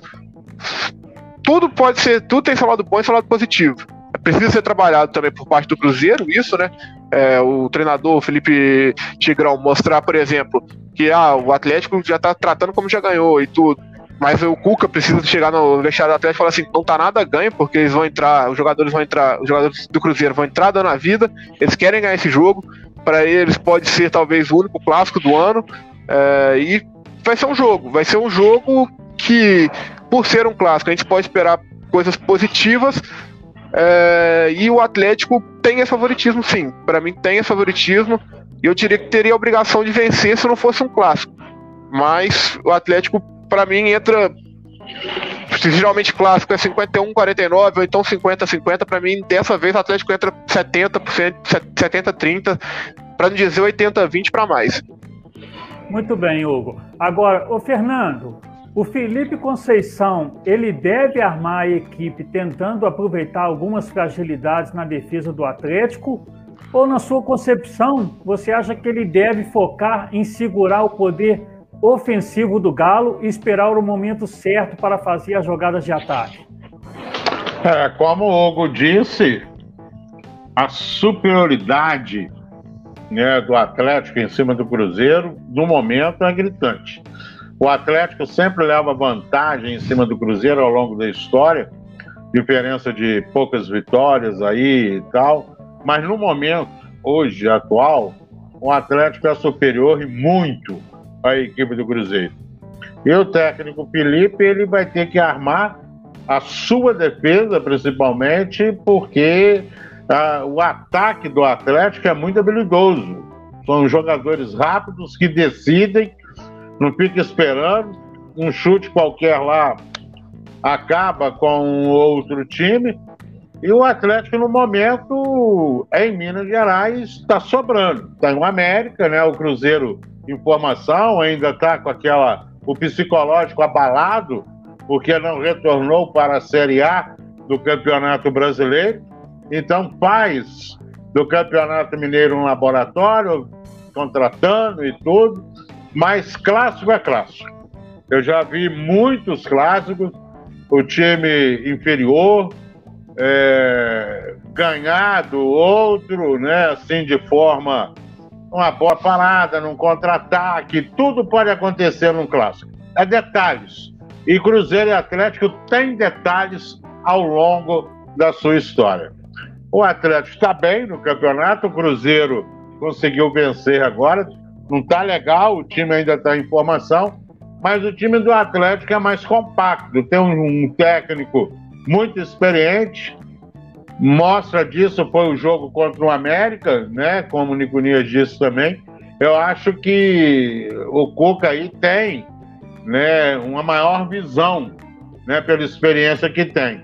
E o Felipe está em formação, já foi jogador do Botafogo, foi técnico do Botafogo, está aí procurando se firmar, mas o time do Cruzeiro, sei lá, pode levar uma goleada do Atlético pela velocidade do ataque, mas num lance qualquer lá, pode chegar lá e fazer um gol, se retrancar e vencer o, o líder do Campeonato Mineiro. Vai ser um bom jogo, né? Espero, porque é clássico é clássico, pode ser tenso, pode ser um jogo aberto, pode ser um jogo fechado. E terá a arbitragem aí do Paulo César Zanovelli da Silva. É verdade, Fernando. E o Paulo César Zanovelli da Silva, ele é aqui da nossa região, da Zona da Mata, né? Aqui de Juiz de Fora, São João Nepomuceno, morou lá em São João Nepomuceno, né? Me parece que agora ele reside aqui em Juiz de Fora. Ele vai ser o árbitro da partida Cruzeiro e Atlético, o jogo principal aí, né? a gente pode dizer, da primeira fase, né? Pode falar, Hugo. É, só o, dando um exemplo do que o Fernando Luiz disse, né? O, o um dos piores cruzeiros dos últimos anos foi o Cruzeiro que foi rebaixado, 2019. Em 2019, o Atlético enfrentou o Cruzeiro na Copa do Brasil. O Cruzeiro meteu 3 a 0 no Atlético no primeiro jogo das oitavas da Copa do Brasil. É, o Atlético, de claro, não tinha esse elenco de hoje, era um time bem inferior, né? A época com, com o de Santo, com o Ricardo Oliveira. Mas o Cruzeiro fez 3 a 0 e foi rebaixado. menos de quatro meses depois, menos de cinco meses depois, o Cruzeiro estava sendo rebaixado para a Série B e meteu 3 a 0 no Atlético. No segundo jogo, o Atlético ainda fez 2 a 0 quase tentou ali uma pressão final para buscar o resultado, para levar o jogo para os pênaltis. Mas é um jogo que a gente pode esperar de tudo. É, pode, eu não desconsidero nenhuma, é, desconsidero nenhuma vitória do Cruzeiro. Eu não espero, por exemplo, uma goleada do Cruzeiro. Por outro lado, talvez eu já espere, se acontecer uma goleada do Atlético, para mim não seria algo surpreendente, não seria algo que, que eu ficaria. É, realmente foi um negócio que me deixou que eu fiquei sem palavras. Não, para mim uma goleada do Atlético seria algo normal, mas uma goleada do Cruzeiro, por exemplo, seria uma, uma coisa que me deixaria assim, é, realmente o Atlético precisa abrir os olhos, né? Porque é, contratou, contratou, contratou e perdeu para o rival da Série B, tomou uma goleada. Então é um jogo que a gente pode esperar muito por, pelo lado do Atlético e a gente pode esperar muito também pelo lado do Cruzeiro, porque uma vitória magra do Cruzeiro, o meio a zero pro Cruzeiro seria uma goleada, digamos assim. É, deixa eu aproveitar aqui e mandar um abraço para o meu amigo Fernando Leles, lá de São João Neopoliciano. Ele até reforçou aqui né, a, questão do árbitro é, Paulo César Zanovelli, que se, Paulo César Zanovelli da Silva, né, que será o árbitro do clássico Cruzeiro e Atlético nesse domingo às 16 horas no Mineirão, né? Boa sorte aí para o Zanovelli e o, os árbitros da, da, daqui da região estão em alta, né? O Maurício Machado Coelho Júnior foi o árbitro da partida é, Botafogo e Flamengo no Campeonato Carioca. No Nem último... lembra. Fernando Luiz Baldiotti não gostou muito, né? E no último final de semana, o árbitro aqui da, da, nossa região também, aqui de Juiz de Fora, né, o Leonardo Rotondo Pinto, que é, é, faz parte do quadro de árbitros da Federação Mineira de Futebol e agora também da CBF, né, da Confederação Brasileira de Futebol, foi o quarto árbitro do clássico Atlético de Cruzeiro. A arbitragem aqui da nossa região está em alta, hein? Agora, Gabriel Silva, quais que são os, os destaques aí relacionados aos times de Belo Horizonte, meu amigo? Não, tem destaque dos três, né? A gente já comentou aqui do Ademir, né? A possível transferência para o Palmeiras e a Rádio Tatiaia deu agora pouco que o Palmeiras ofereceu uma proposta de 5 milhões de reais ao América pelo Ademir. O atacante de 26 anos chegou a ficar de fora né, de algumas partidas por conta dessa negociação com o Palmeiras, havia ali um entrave, uma distância entre o que pediu a América para o que o Palmeiras estava disposto a oferecer, mas agora, pelo jeito, tem tudo é, para que essa transferência seja concretizada. Além dos 5 milhões de reais, a tendência é que o América fique com 30% dos direitos econômicos do, do jogador. Né? Ele tem apenas 26 anos, então pode ser uma boa aí para o América ainda rentabilizar uma venda futura do Ademir, que mostrou muita bola né, no ano passado. É, foi, foi um dos destaques aí do campeonato e da Série B pela equipe que é comandada pelo Lisca. É, já no Atlético, o meio-campista Tietê foi oficializado pelo clube hoje e também foi já regularizado no BIC. Ele chega o empréstimo do São Paulo até maio de 2022 e já fica à disposição do Cuca para os próximos compromissos do Atlético. Pequinha Tietê, então já está disponível é, no Galo Mineiro. E, por fim, o Cruzeiro, que vai enfrentar o Coimbra amanhã, né, na quarta-feira, durante a tarde, vai ter uma mudança na equipe titular. O Manuel está suspenso, né? O zagueiro Manuel é um dos destaques da equipe do Cruzeiro. E quem vai assumir o lugar dele é o jogador Everton, também zagueiro, apenas 18 anos. É, apesar de ainda ter idade de sub-20, ele vem recebendo bastante é, elogio do técnico Felipe Conceição e vai passar à frente, inclusive, do Paulo, que é um outro zagueiro que já tem mais tempo de equipe principal, inclusive já fez partidas como titular da equipe principal, mas dessa vez vai ser preterido é, em relação ao Everton. Outra novidade na equipe, não na equipe, mas na relação de jogadores é, que vai jogar o, contra o Coimbra, que foi relacionado contra o Coimbra é, para a partida que acontece amanhã é o zagueiro César. Ele é outro jogador com idade de sub-20, tem só 19 anos, e aí ele vai ficar também como uma opção de reservas para o técnico Felipe Conceição, Leandro. Ok, Gabriel. Olha, a sua terceira participação vai ser daqui a pouco, tá? Rapidinho, vou voltar com você com os destaques nacional aí. Não vou demorar. Deixa eu só destacar aqui rapidamente, gente. É o, o programa RCW Esportes, lá do, do, dos meus amigos Galvan Luiz e Rodrigo Oliveira, né? Deixa eu destacar o, o programa deles. É, ontem, é, programa apresentado no Instagram da RCW TV, eles entrevistaram o jogador Augusto Recife, atualmente no Vila Nova de Nova Lima, né? Volante de marcação, Augusto Recife iniciou sua carreira no Cruzeiro em 2001, onde ficou até 2004. Ele ainda teve passagem pelo Internacional, Flamengo, Santa Cruz, Ipatinga, Botafogo de Ribeirão Preto, São Caetano, Joinville e Paysandu. Na entrevista, o Augusto Recife falou bastante sobre sua carreira e também dos clubes a qual ele jogou. Para assistir a entrevista, basta você acessar o Instagram, Facebook e o YouTube da RCW TV. Você vai conferir essa entrevista super bacana lá do Augusto Recife. O Augusto Recife, ele que estava naquele, naquele elenco né, do, do Cruzeiro, da Tríplice Coroa, ele era reserva da, daquele time de 2003, que foi campeão mineiro, campeão brasileiro e campeão da Copa do Brasil, né? Então, um abraço lá para os meus amigos Dalvan Luiz, Rodrigo Oliveira, quem quiser acompanhar, pode acessar lá plataformas da RCW TV e acompanhar no programa RCW Esportes. Meus amigos, finalizamos o primeiro, primeiro bloco do Papo de Trivela. Voltamos rapidamente em um minuto no segundo e último bloco o Campeonato Carioca, viu, entre Flamengo e Palmeiras. Até já.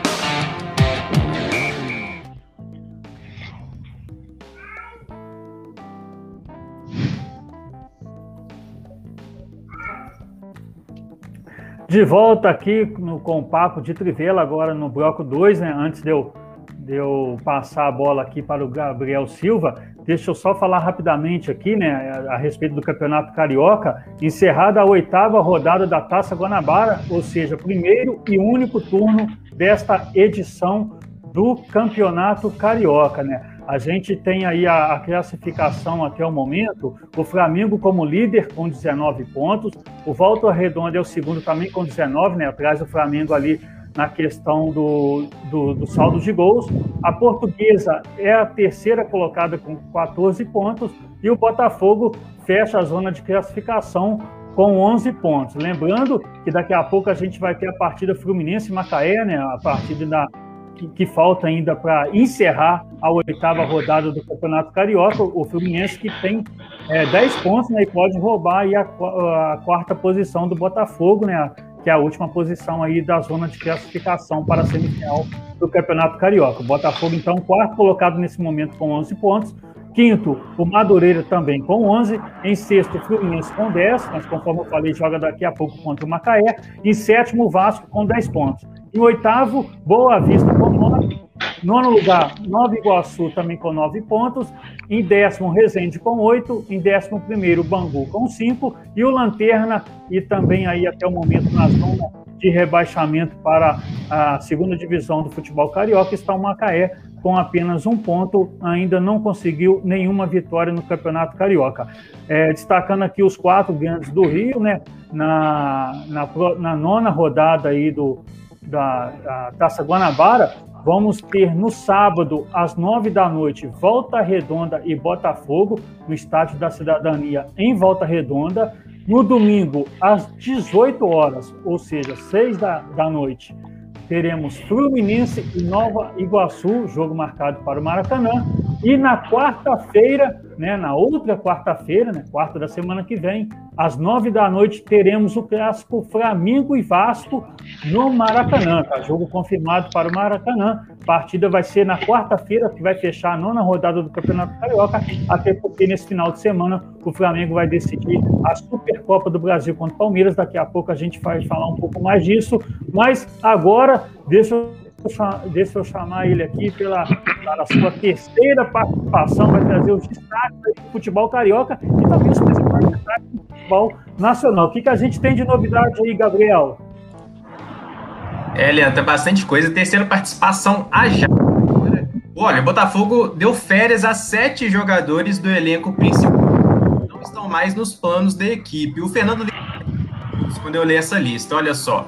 Federico Barrandegui, Gustavo Cascado, Kevin, Alexandre Lecaros, esse o Fernando já disse aqui que perdoa, né? Esse, na visão dele, não deveria ser é, liberado. O Davi Araújo e o Juan já não treinaram hoje com o grupo e vão ter que procurar uma outra equipe para dar sequência à carreira nessa temporada é, de 2021. E o Flamengo, a CBF definiu os detalhes da decisão da Supercopa vai ser entre o Flamengo e o Palmeiras, campeão do Campeonato Brasileiro contra o vencedor da Copa do Brasil de, da temporada 2020-2021. O jogo acontece no próximo domingo às 11 da manhã. Realmente vai ser no estádio Mané Garrincha, como a gente já vinha no semana passada em Brasília, e a arbitragem será do Leandro Pedro Voaden, que vai ser, vai ser auxiliado pelo Rafael da Silva Alves e pelo Jorge Eduardo Bernardi. O trio é do Rio Grande do Sul. O quarto árbitro vai ser o Sávio Pereira Sampaio, do Distrito Federal. É, e já na sexta-feira, outro, outro acontecimento, outra notícia que interessa as equipes do Rio de Janeiro, ao Flamengo e ao Fluminense, tá, além do Atlético também de Minas, vai ser realizado o sorteio para definir os grupos da Libertadores. O Palmeiras, o Flamengo e o São Paulo são cabeças de chave. O Atlético Mineiro e o Internacional estão no pote 2 e o Fluminense vai estar no pote 3. Os ainda precisam passar antes pela pré-Libertadores. Santos, inclusive, entra em campo já já contra o San Lorenzo na Argentina, para a primeira partida aí é, da, da primeira fase né, da pré-Libertadores. Pelas regras do sorteio, os times do mesmo país não podem se enfrentar, a menos aqueles é, que vierem da pré-Libertadores. Então, o Santos e o Grêmio podem ter pedreiras aí, inclusive, enfrentando equipes brasileiras pela frente. E para finalizar a minha última participação aqui no programa de hoje, é uma ótima notícia. Na semana passada a gente vinha, a gente deu a notícia do Branco, né, que vinha lutando contra a Covid-19, e no sábado ele teve alta do hospital. Ele pôde voltar para casa depois de uma melhora é, no quadro clínico. O campeão mundial de 94 ainda pôde, inclusive, comemorar o aniversário de 57 anos em casa. Ele fez aniversário no dia 4, no domingo. É, e aí é uma notícia que deixa bastante feliz. A gente vinha torcendo bastante pelo branco, né, Leandro? E agora ele tem a recuperação. Eu, eu fico por aqui, então, minha última participação. Vou curtir o meu, as últimas horas de aniversário, né, Leandro? Semana que vem, muito mais notícia. É verdade, Gabriel. É que bom que você trouxe aí, reforçou né, essa informação do Branco. A gente ficou aqui na torcida por ele. Como foi bom ver o Branco, né, deixando o hospital, estando junto da família, recuperado, ainda comemorando o seu aniversário, né, no domingo de Páscoa, totalmente recuperado. O Branco, que foi muito importante na Copa de 94, né, no campeonato, fez aquele gol de falta que colocou o Brasil na semifinal da Copa e cobrou e acertou né, uma, uma cobrança de pênalti na final contra a, a, a Itália. Né? O Gabriel, Bom, a gente vai despedindo de você, né, o aniversariante desta noite. A gente vai ter que liberar o Gabriel aqui um pouco mais cedo, ele vai ter as suas celebrações aí do aniversário, mas em casa, né, Gabriel? É, respeitando o isolamento social. É, agradeço mais uma vez, Gabriel, sua participação, sempre abrilhantando aqui o nosso programa. Aproveito para reforçar os meus cumprimentos para você, desejando um feliz aniversário, muitos anos de vida, que você possa conquistar é, muitas coisas aí, né? Tanto na sua vida profissional quanto na sua vida particular, que possa atingir aí os seus objetivos. Para poder antecipar né, os cumprimentos pelo feliz, é, em, pelo Dia do Jornalista, né? Amanhã, 7 de abril, a gente vai estar comemorando o Dia do Jornalista. Então, parabéns e dose dupla para você. Muito obrigado aí pela sua participação. É, parabéns para todos nós. Quase que coincide meu aniversário com o Dia do Jornalista, né? Seria meu coincidência. Mas tá ali, tá próximo, tá bom. Então é isso, Leandro. Semana que vem eu tô de volta, viu? Vocês não vão ter muito descanso de mim, não. Tá, beleza. Grande abraço. Abraço. Tá aí o Gabriel despedindo aí da, da nossa equipe, né? Participação hoje do Gabriel Silva. Ah, bom, continuando aqui o nosso papo de trivela, gente, conforme eu falei aí a, a respeito da classificação e da próxima rodada da Taça Guanabara, né? Agora começando falando aí do, do Fluminense, né? No auge dos seus 37 anos, o centroavante Fred está próximo de atingir marcas expressivas na carreira e também com a camisa do Fluminense. Ele precisa balançar as redes mais duas vezes para chegar ao gol número 400 na carreira. É importante lembrar que Fred tem 150 gols, levando em conta todas as edições do Campeonato Brasileiro. Mas ele terá uma grande chance este ano de tornar o segundo maior artilheiro do Brasileirão, já que Edmundo né, tem 150, 153 e Romário 154, ou seja, o Edmundo tem um a mais que o Fred e o Romário dois a mais. O maior artilheiro da história do Campeonato Brasileiro é Roberto Dinamite, com 190 gols. Na Copa do Brasil, o Fred é o segundo maior artilheiro de todas as edições, com 35 gols. Mas ele tem apenas um do Romário, né? O Romário tem 36 gols, ou seja, esse ano na Copa do Brasil, o Fred pode não só igualar, mas de repente até passar o Romário e se tornar o maior artilheiro de todas as edições da Copa do Brasil. Com a camisa do Fluminense, Fred tem 180 gols e é o terceiro maior artilheiro do clube. Mas ele está a quatro de Orlando Pingo de Ouro, né? Jogador do Fluminense aí nos anos de 19, no ano que jogou no Fluminense, né? No, no, em 1945 até 1953. O maior artilheiro do Fluminense é Valdo, é, que jogou no tricolor entre 1954 e 1961. Mas esse aí vai ser difícil do Fred atingir essa marca, né? Já que o Valdo tem, 100, tem o Valdo tem 319 gols com a camisa do Fluminense, é o maior artilheiro aí na, na história do tricolor carioca. Niconias, próximo de marcas expressivas na carreira, o Fred ainda pode ser a referência principal do time na temporada, principalmente aí na Libertadores, assim como ele foi em temporadas passadas?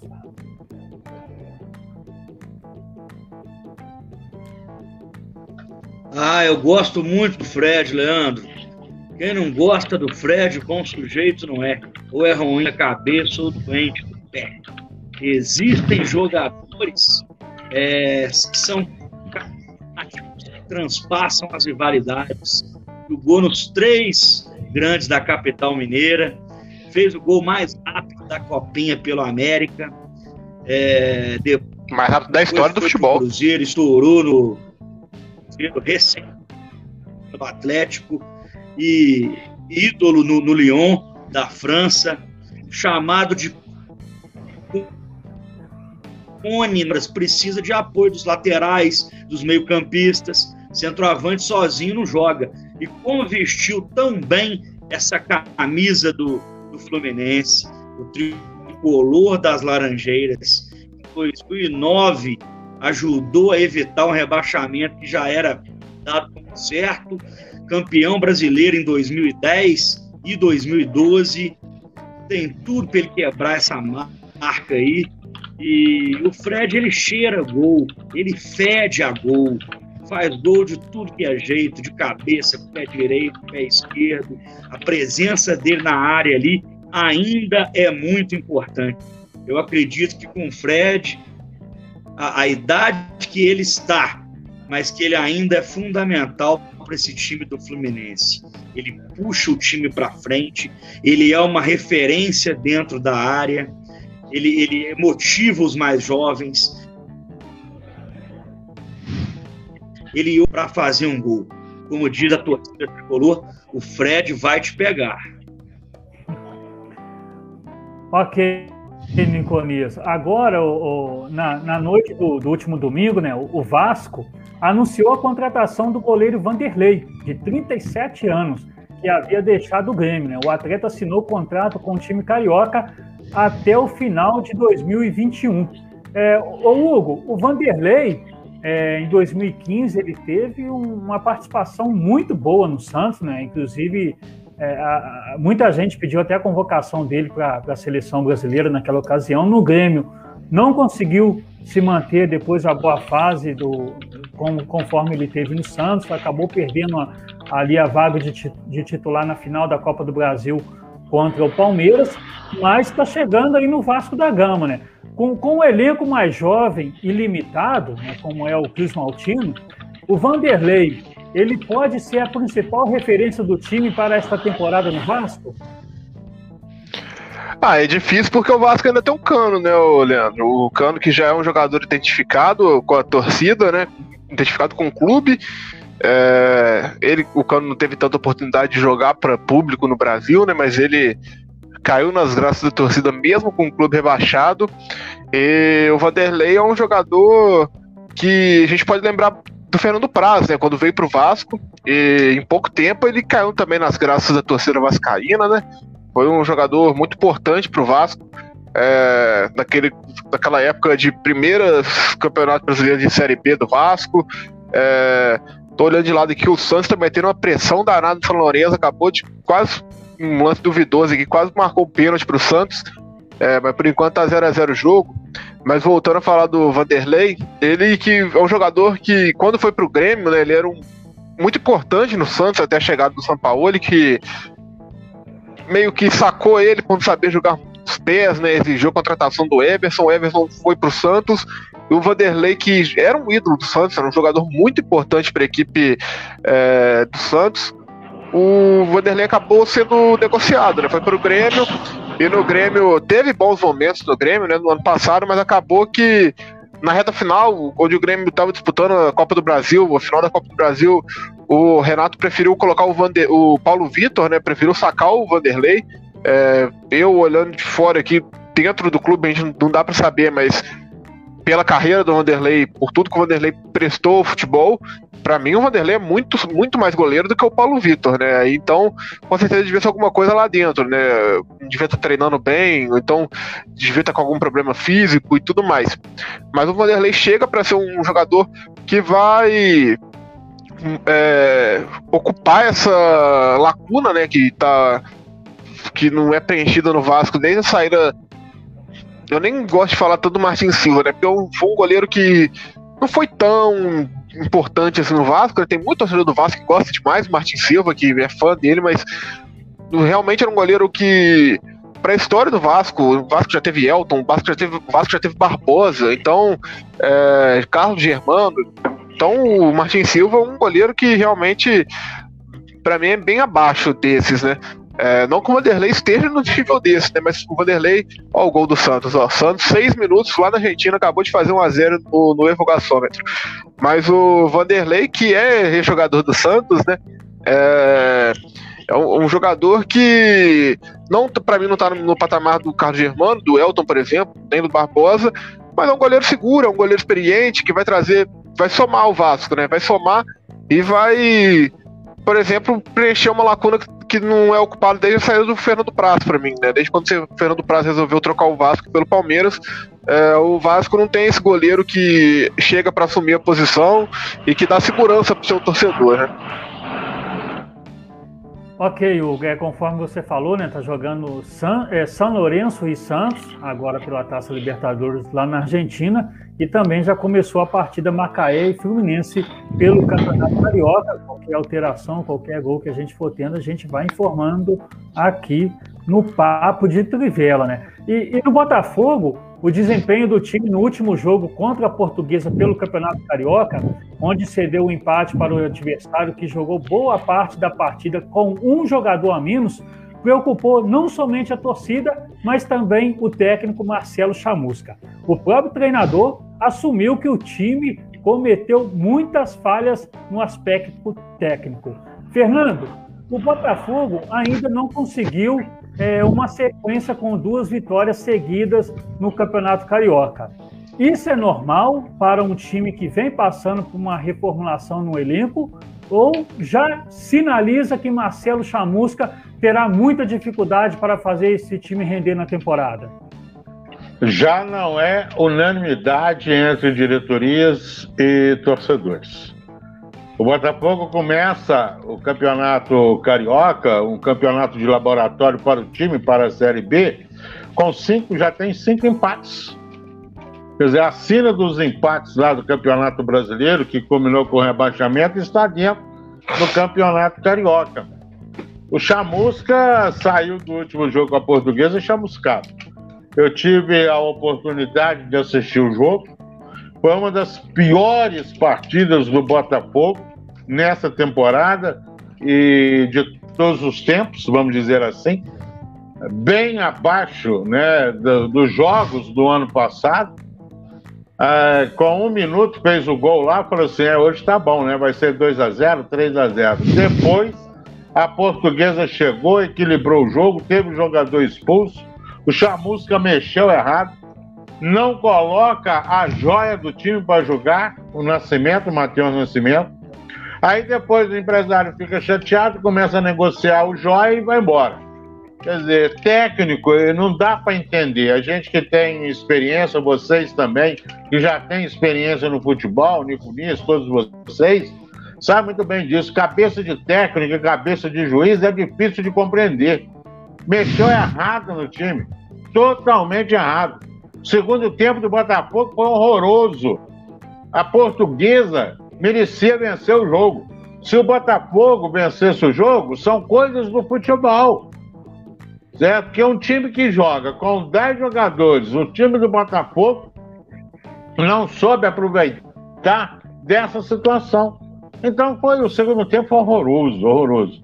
Tem que mexer, tem que contratar mais, a gente sabe que não tem dinheiro. Vamos ver se vai entrar um dinheirinho aí com o negócio do, do Matheus Babi, se vai embora, se não vai. Tem direitos, né? O Botafogo tem direito e tal mas já tem gente aí, Botafogo devendo, já de olho nessa grana. Quer dizer, é complicadinho essa situação do Botafogo. Eu acho que a diretoria tem que ser mais enérgica, tem que cobrar mais do treinador. É, depois na coisa, não, foi um time tal, o time do Botafogo foi apático. O time do Botafogo não tinha garra, totalmente o contrário dos jogadores da portuguesa, que correram, buscaram o empate e buscaram é, foi questões assim de, de minutos a vitória. Se tivesse mais 5 a 10 minutos de jogo, a portuguesa ia virar para cima do Botafogo. O Botafogo pecou no meio-campo, pecou nas finalizações, o Babi totalmente desinteressado do jogo.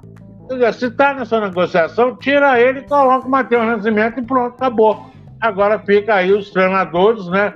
Teimosos, aquele negócio todo, pelo amor de Deus, né? Tá mal o Botafogo, hein? E torcendo hoje para o Macaé vencer o Fluminense. E sábado o Botafogo tem uma parada torta que é o Volta Redonda. É, Fernando, o Matheus Nascimento que terminou a temporada passada até em alta, né? Um jogador muito jovem, entrou. Tem 16 anos, é? tem 16 anos o menino, tem que ser lapidado. E estava num elenco assim muito limitado, né, Fernando? E mesmo assim ele conseguiu aparecer um pouco. Agora, o interessante também, além dessa, de toda essa análise que você fez é, a respeito do Botafogo, a gente observa algumas vezes ah, quando um time vai faz uma partida bem ruim, né, abaixo das expectativas, na coletiva de imprensa, o treinador ainda tenta tirar os pontos positivos ali da equipe, né? tentar ali é, é, enganar um pouquinho a imprensa e tudo mais, é, reclama do gramado, é, é a logística, é mais, é mais, algum outro assunto, alguma coisa, né? Mas nesse caso, né, no, na última partida do Botafogo, o Marcelo Chamusca, na entrevista coletiva, ele não tinha o que, que tirar é, de positivo do Botafogo, né? Até porque o Botafogo jogou boa parte da partida com um jogador a mais e ainda conseguiu empatar a partida. Né? Os três pontos ali realmente seria essencial. O Botafogo perdeu uma, uma boa chance para um time que, se classificar para a semifinal do Campeonato Carioca, é importante, né? Levanta o ânimo, o astral do Botafogo para a Série B do Campeonato Brasileiro. Se o Botafogo classificar para a semifinal do Carioca, de repente quem pegar ali, né, na semifinal, pode até chegar à final. Já, já é um lucro, já, já é uma motivação para para a Série B. Agora, gente, falando do Flamengo, né, depois de uma boa participação nas rodadas iniciais do Campeonato Carioca, a maioria dos jovens do Flamengo voltaram a treinar no grupo sub-20, preparando-se para o começo das competições da categoria. Apenas quatro jogadores continuam no elenco profissional. São eles o lateral direito Mateuzinho, os volantes João Gomes e Richard Rios e o atacante Rodrigo Muniz. Entre os jogadores que retornaram para o time sub-20 está o juiz forano Max, autor do primeiro gol do Campeonato Carioca de, dessa edição, né, de 2021. O time do Flamengo estreia no campeonato, o time do Flamengo estreia no Campeonato Carioca da categoria, né, da sub-20, no mês de março. Niconias, além de títulos, o Flamengo vai precisar negociar jogadores para fazer caixa uma vez que o clube teve uma perda de receita considerável né, por conta da pandemia e também considerando aí alto custo do seu elenco principal. Né? Você acha que no decorrer da temporada o clube ainda pode fazer uma negociação atrativa para os, para os cofres do, do clube com a vinda de algum jovem da base, conforme aconteceu com o Vinícius Júnior, o Lucas Paquetá, o, o Natan recentemente, o Lincoln também, que o Flamengo acabou negociando bem. Você acha que no decorrer do ano o Flamengo vai conseguir fazer mais negociações e entrar aí um, um dinheiro para poder suprir um pouco aí essa temporada desgastante por conta da falta de público no estádio e também nas receitas do, dos clubes? Leandro, é, antes de eu responder a sua pergunta, eu vou falar para você, para os amigos telespectadores, se caso eu abandonar vocês, eu cair, eu não sou Botafogo não, mas pode acontecer de eu cair devido à bateria, tô com 1%, tô conectado com o carregador aqui e mesmo assim ela tá indo embora. É como eu te falei, Perfeito. o celular hoje não é semana que vem eu vou fazer com o melhor, se Deus quiser. É, aproveitando a oportunidade, queria parabenizar o Esporte Clube Juiz de Fora, o Verdão da Avenida, pela iniciativa aí da vacinação na sábado, além da UFJF, o Esporte Clube está fazendo um trabalho maravilhoso, cedendo estacionamento, dando prioridade para os idosos deficientes, em suma, eu sei que tem várias UBS aí na cidade é, que estão vacinando também. Eu queria deixar isso registrado. Desculpa fugir um pouquinho da, da pauta. Respondendo a sua pergunta, o Flamengo negociou esse ano já, já disse, o Natan por empréstimo ao Red Bull Bragantino, que pode se tornar uma venda, e o, o Tuller também foi embora para a França. Agora, uma grande venda nos moldes aí do Vinícius Júnior, como você citou, em falar em Vinícius Júnior, brilhou muito hoje o garoto, hein?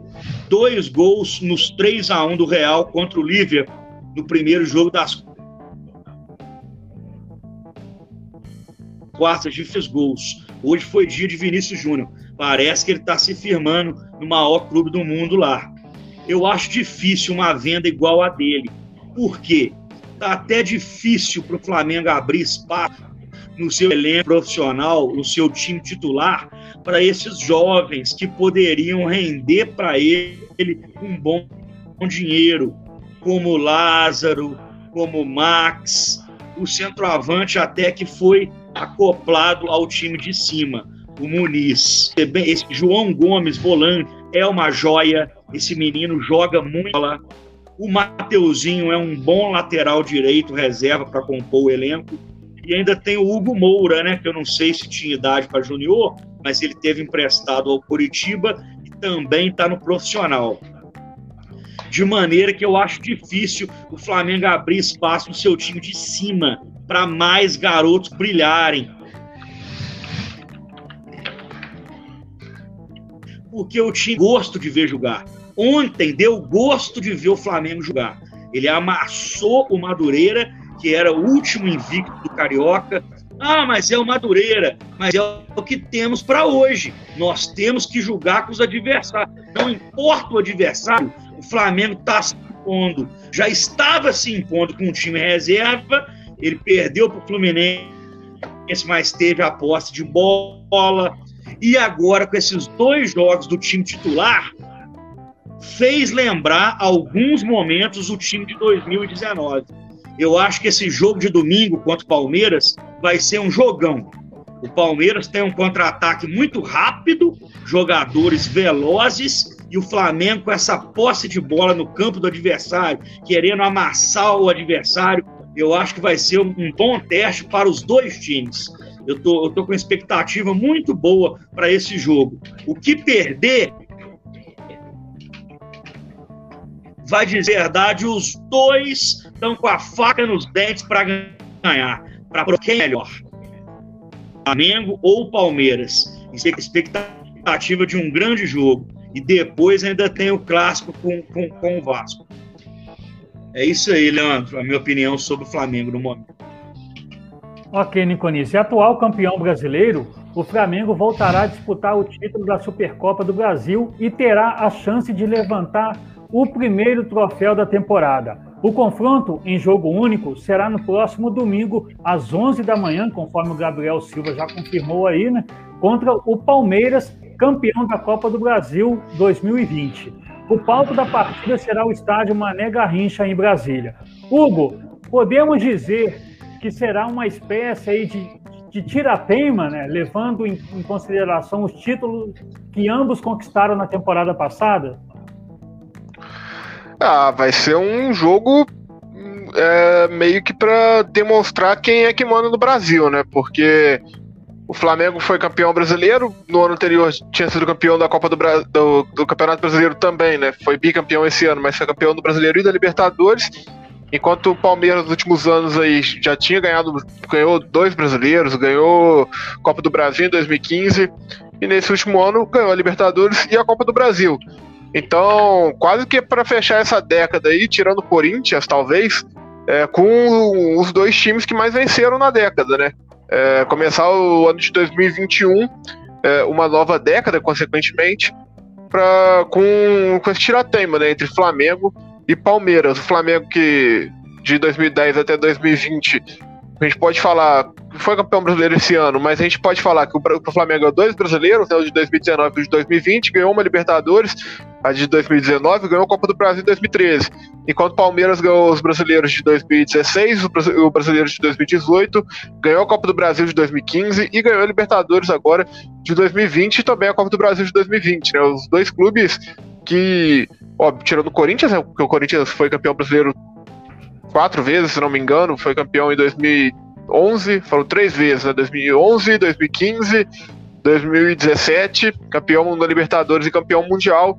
É, então, Flamengo e Palmeiras se enfrentam nessa Supercopa do Brasil.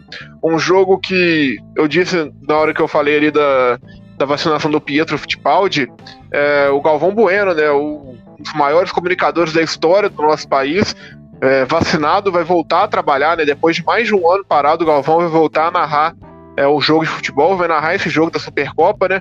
11 horas da manhã de domingo, é, lá no Mané Garrincha, e que promete ser um dos, um dos melhores jogos deste ano pra gente, né?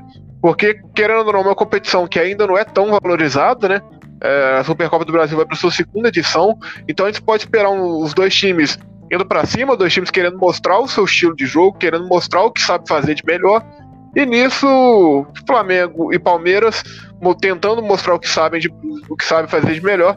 A gente só pode esperar coisa boa, a gente só pode esperar é, gols das duas equipes, a gente só pode esperar atuações boas dos talvez dos dois melhores goleiros do país na atualidade. É, os dois times são é, absurdos, né? São times que realmente a gente coloca em uma prateleira acima de, de qualquer outra que a gente bota é, uma, uma prateleira acima das outras equipes do futebol nacional, né? Talvez junto com o Atlético, mas eu não vejo o Atlético ainda hoje é, com um trabalho desenvolvido até aqui, não coloco o Atlético no mesmo patamar de Flamengo e Palmeiras.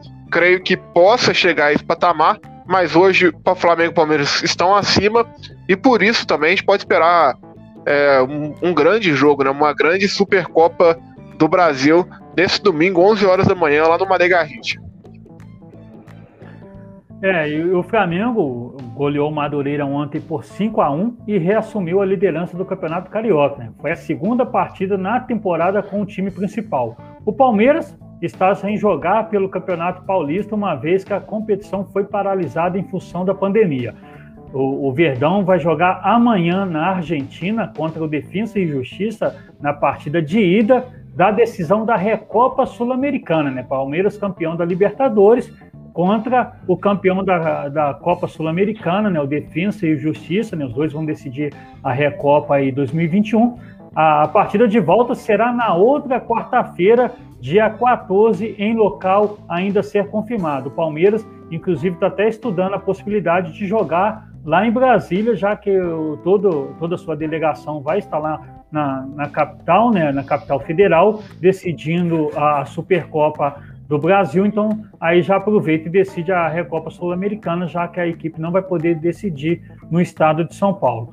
Fernando, como o Palmeiras tem a decisão da Supercopa entre os dois confrontos contra o Defensa e Justiça pela final da Recopa Sul-Americana, é, essa logística pode atrapalhar a decisão de domingo ou este elenco do Palmeiras provou na temporada passada que tem condições de manter foco total nas duas decisões?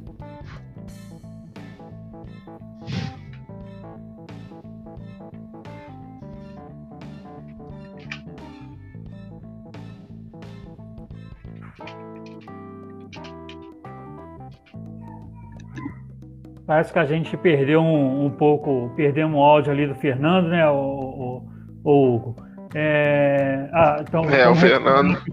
Vamos recuperar Deve o Fernando caído, né? agora, ele, tá, ele tá pra, já está voltando aqui. Bom, é, só recapitulando, né, conforme eu falei, o, o Palmeiras vai tentar é, jogar essa partida é, no, na capital federal, né, já que a, que a delegação já vai estar em Brasília para disputar a Supercopa é, do Brasil. O Niconias, foram, foram, de certa forma, né, os dois times brasileiros que obtiveram mais conquista na temporada passada. Atualmente, você enxerga o Flamengo melhor do que o Palmeiras ou o Palmeiras melhor do que o Flamengo no momento? Ô, Leandro, eu gosto mais do estilo de jogo do Flamengo o Flamengo campeão brasileiro e da Libertadores de 2019, que praticamente é o mesmo time. O Rafinha saiu, entrou o Isla, se você for comparar os times, e o, o Pablo Mari também saiu. Hoje o Irarão está na zaga e o Diego está no meio-campo. Um, um, estilo mais de posse de bola, amassando o adversário. Eu não acho justo comparar o Flamengo de 19 com o Palmeiras de 20 que ganhou a Libertadores, mas não é, não foi com aquele futebol envolvente do Flamengo de 2019, não. Foi dando um pouco de sorte nos sorteios, fazendo um grande jogo com o River Plate na Argentina, tomando sufoco na volta. A final da Libertadores não foi um grande jogo. O Palmeiras tem os seus méritos. Jogadores velozes que, que fazem um contra-ataque mortal entendeu? Por isso que é perigoso o Flamengo até perder o jogo no domingo. Porque ontem mesmo contra o Madureira, o Flamengo deu oportunidade ao adversário em contra-ataque que um time como o do Palmeiras não perder, pode aproveitar. Mas mais o estilo de jogo do Flamengo. Eu acho que o Flamengo é, que manteve praticamente a base de 2019 e ano passado de 2020 enfrentou muitos problemas, já, já que esse time titular do Flamengo possa dar mais, mais futebol e mais alegrias ao seu torcedor nessa temporada de 21 do que o Palmeiras. na minha opinião. É, lembrando aqui, né, conforme o Hugo Mendes já destacou, o, o Santos saiu na frente contra o São Lourenço, né, partida aí da, da pré-Libertadores, né, última fase da pré-Libertadores.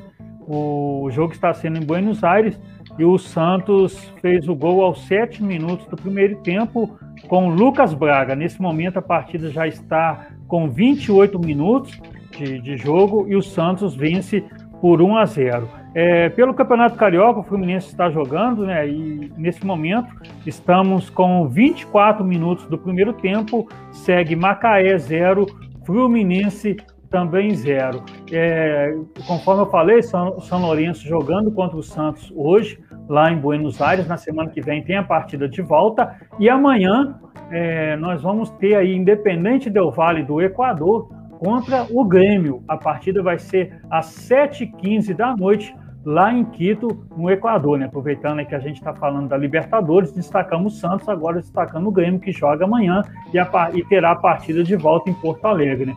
Bom, é, meus amigos, estamos chegando aí ao final desse episódio número 7 do Papo de Trivela aqui nas plataformas da RCW TV e também agora nas ondas da Web Rádio Bola na rede JF. Voltamos na próxima terça, dia 13 de abril. Novamente afirmo que foi uma satisfação dividir esta programação com vocês, meus amigos Fernando Luiz Baldiotti, Niconias Paulino, Hugo Mendes e Gabriel Silva. Lembrando que esse programa teve a supervisão de Geraldo Gomes. Começo me despedindo aqui do Hugo Mendes, Hugo, jornalista Hugo Mendes, parabéns aí pelo dia do jornalista, né, comemorado aí amanhã. É, mais uma vez aviso que foi uma satisfação recebê-lo aqui. É, até uma próxima oportunidade. Boa noite. Boa noite, Leandro. Boa noite também ao Niconias. Boa noite ao Gabriel, que já foi curtir o aniversário dele, ao Fernando, que teve um probleminha técnico aí. É... Destaque final vai para esse resto de jogo do Santos aqui, né? O Santos que já fez 1 a 0 Eu tô de olho aqui em tudo que está acontecendo no jogo. É, o Soteiro está no banco, o Marinho jogando de titular hoje. E agradecer mais uma vez por, pela oportunidade de estar aqui com vocês. É, feliz demais porque o, o, povo vem sendo vacinado, né? a gente vai recebendo notícias é, de muita gente sendo vacinada, mas muito triste também por um lado que hoje a gente bateu 4.211 mortes via, por conta da Covid-19, né? 4.211 famílias hoje choram porque perderam ente para essa doença maldita. Mas é isso, Leandro. Um grande abraço para você, um grande abraço também para o Nicodias. Até uma próxima. Feliz dia do jornalista para você também, Leandro. Feliz dia do jornalista para você. Para o Nicodias, que falou que tinha vivido o sonho dele de ser jornalista por um dia lá no final de 2020, mas agora ele está aqui com a gente. É, tá com esse sonho dele está se tornando realidade todos os dias. Então, um forte abraço para vocês, meus amigos.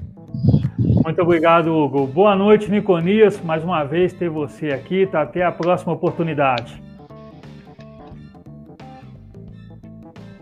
Boa noite, meus amigos. Parabéns pelo dia do jornalista Leandro Hugo aniversariante do dia, o Gabriel, mestre Fernando Luiz Baldiotti. É, eu me sinto um jornalista por vocação, estou junto com vocês nessa. Chego ao final do programa aqui com 0% de bateria, mas não caiu, não me abandonou, então agradeço a Deus por mais essa oportunidade. É, ratifico os parabéns Casa do Verdão da Avenida para a vacinação ao FJF, às UBSs aí da cidade. A vacina está chegando, graças a Deus. A minha mãe vacinou no último sábado no esporte e a gente foi muito bem recebido lá. É, um abraço a todos, saúde. Esperamos estar juntos na próxima semana com um celular melhor. Desculpe aí os telespectadores por algum transtorno. Fiquem todos com Deus. Ok, Niconias, é, só destacando aqui, hoje a gente teve bastante gente mandando mensagem aqui no nosso papo de Trivela, a gente conseguiu colocar alguns aqui na tela, né, algumas participações, algumas mensagens aqui na tela para quem acompanhou pela RCW TV. Deixa eu só destacar aqui rapidamente, ó, Eduardo Pojanella, que é o presidente da Liga de Malha aqui de Juiz de Fora, ele é lá do Monte Castelo, o Rodrigo Oliveira, o Alex Gomes, que está realizando aí essa campanha de doação de fraldas descartáveis e de alimentos, né, lá no bairro Santo Antônio, torcedor fanático do Tupinambás, a Tayane Pereira, é, Itala Lidiane, Marcelo Martins, Alessandra Lanzoni, Jefferson Tubarão, Romero Nobre, é, Mauro Collins, é, Hudson de Paula, Marlene Silva, é, Fernando Leles, lá do Esporte Zona da Mata, lá de São João Nepomuceno, a Marlene Silva, Ana Cristina, é, Tayane Silva mais uma vez. Então, muita gente participando aqui, agradeço a todos vocês. É, gostaria de agradecer a todos que acompanharam a nossa programação, agradecemos também a todos que participaram enviando suas mensagens. Lembrando que o vídeo desse programa ficará disponível no Facebook e também no YouTube da RCW TV. Aproveito para saudar a todos os ouvintes que acompanharam a nossa programação na, nas ondas da web rádio Bola na Rede, é, Bola na Rede JF. Agradeço a todos que acompanharam por lá. Lembrando que o programa Bola na Rede Esportes, apresentado pelo meu amigo Marcos Moreno, é, vai ao ar de segunda a sexta-feira, a partir das 18 horas, né? 18 horas, é, 18 horas 6 horas da, da noite meia hora de muita informação, né? Campeonato Mineiro, é, Copa do Brasil, Taça Libertadores da América, informações aí dos times da nossa região, de 18 às 18h30 lá na web rádio Bola na Rede JF. Um abraço lá para o meu amigo Marcos Moreno e para a Mônica Thaís. Agradeço também eles aí pela parceria, né? Agora o Papo de Trivela também está no rádio, né? Graças a, a essa parceria com o Marcos Moreno. Terminamos o episódio número 7 do Papo de Trivela ao som da linda canção Nossa Senhora Aparecida, na voz de Agnaldo Timóteo, que infelizmente não deixou na, no último sábado vítima da Covid-19 aos 84 anos. Né? Essa canção Nossa Senhora Aparecida, que nos traz um alento, uma esperança e uma fé, principalmente num momento como esse, igual hoje, que a gente ultrapassou aí 4 mil mortes, né? o Agnaldo Timóteo recebe essa homenagem aí do Papo de Trivela. Voltamos com o Papo de Trivela na próxima terça, às 20 horas, aqui na RCW TV e também na web rádio Bola na Rede JF. Boa noite e até lá.